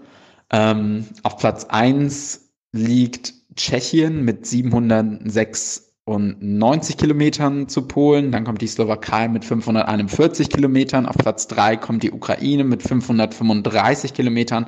Und dann, wie gesagt, auf Platz vier 400, mit 467 Kilometern Deutschland. Noch eine Ähnlichkeit äh, zwischen den beiden Ländern, die ich jetzt herausgefunden habe. Also äh, wie gesagt, Leute, fahrt gerne hin, äh, lernt die Leute dort kennen, ähm, lasst euch von dem Land überraschen, positiv hoffentlich und ähm, ja, bis zum nächsten Mal. Hallo, liebes Alias-Team. Ich bin Elias aus der Schweiz, nun aber seit zwei Jahren am Reisen und seit März 2020, seit Beginn der Pandemie, in den USA unterwegs. Ähm, Im letzten Jahr habt ihr immer mal wieder über die Gesundheitsämter in Deutschland berichtet und wie die es schwer haben, um die ähm, das Contact Tracing zu, ähm, zu untersuchen und nachzuverfolgen. Äh, und ich möchte euch kurz berichten, wie es hier, wie ich es hier in der USA erlebt habe. Vor einer Woche letzten so am letzten Sonntag war mein, hatte meine Gastgeberin ähm, Corona-Symptome. Wir sind dann in die Stadt gefahren. Wir sind hier in Bend, Oregon, zu einem Medical Center und haben uns da testen lassen. Ähm, weil ich keine Symptome hatte, haben sie dann einen PCR-Test gemacht und einen Schnelltest von uns beiden. Der Schnelltest war bei ihr positiv, meiner war negativ. Ähm, wir hatten dann ein kurzes Gespräch mit dem Arzt und wurden nach Hause geschickt. Und die Regel ist dann vom ersten Tag, an dem die Symptome auftreten, zehn Tage lang Isolation zu Hause, also in den eigenen vier Wänden. Und wir leben etwas außerhalb. Wir haben ähm, großen Umschwung und ein Hund können uns da also im Haus und im eigenen Land da rund ums Haus auch noch bewegen. Ähm, am folgenden Tag, am Montag, hatte auch ich dann Kopfschmerzen und Fieber und habe dann eigentlich schon vermutet, ähm, dass ich mich auch angesteckt habe. Ähm, vier Tage später, am Donnerstag, erhielten wir dann ähm, das Resultat vom PCR-Test. Wir wurden am Morgen angerufen und da waren beide positiv. Und am gleichen Tag noch am Abend erhielt ich einen Anruf vom Gesundheitsamt hier und wurde kurz befragt, wie es mir gehe und, und eben aufgeklärt über die Isolationsregeln hier. Und es wurde dann nachgefragt, woher wir uns angesteckt haben. Und das ist eigentlich relativ einfach, weil wir haben seit ungefähr zwei Monaten eigentlich nur einmal pro Woche jeden Sonntag mit zwei Freundinnen Kontakt. Wir essen da zusammen, spielen Karten und sehen uns ein, die Footballspiele an. Diese Freundin war ähm, am Freitag vor unserem letzten gemeinsamen Treffen am Sonntag im Spital wegen einer anderen Untersuchung und ähm, hat sich wohl da angesteckt, ähm, weil das eigentlich der einzige Kontakt war. Die anderen Kontakt Kontakte von uns waren mehr oder weniger nur ähm, Lebensmitteleinkauf im Supermarkt, ähm, natürlich immer mit Masken. Ähm, und wir teilen uns das auch ein, dass wir da zu Randzeiten gehen. Die Supermärkte sind eigentlich alles sehr groß hier und auch die Baumärkte, da hat es eigentlich genug Platz und ich denke, da ist das Risiko einer Ansteckung eher klein. Ja, ich weiß auch nicht, wie, also, oder wie die Situation momentan in Deutschland aussieht. Ihr habt, habt jetzt schon lange nicht mehr ähm, über die Gesundheitsämter gesprochen, ob die ähm, mittlerweile nachkommen mit dem Contact Tracing oder ob es da immer noch Probleme gibt. Hier in Amerika war ich eigentlich überrascht, wie gut das funktioniert hat, wie, wie schnell die sich, schnell die da nachgefragt haben. Ähm, der Herr, mit dem ich gesprochen habe, war auch ganz aufgeregt, weil ich der erste Ausländer war, den er so ähm, ähm, getroffen hat oder der, der in seinem Bezirk jetzt mit Corona infiziert ist und er hat da ganz interessiert nachgefragt, was so meine Pläne sind. Ähm, aber wie gesagt, das ging all, geschah alles am gleichen Tag, an dem ich das positive Resultat erhalten habe. Okay, ich wünsche euch alles Gute, bleibt gesund und vielen Dank für den Podcast. Ciao, ciao. Also, hier ist Ernst Otto zu eurer Diskussion über Aktienshorten. Ist der Film The Big Short nach der großen Finanzkrise denn völlig in Vergessenheit geraten?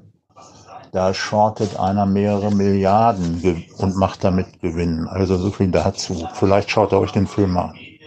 Ja, nochmal ernst. Ihr scheint das ja doch gehört zu haben. Ich habe das, also den Film äh, The Big Short, ich habe das erst am Ende des Podcasts mitgekriegt. Also ist die Nachricht wohl überflüssig. Eins vielleicht noch zu dem ganzen Finanzkram beziehungsweise Börsengezocke äh, und der Ehrfurcht, so kommt es mir jedenfalls vor, zu, vor BlackRock. Also BlackRock ist ja letztendlich ein Verwalter das heißt, verantwortlich sind ja wohl mehr die Anleger beziehungsweise Kunden von BlackRock.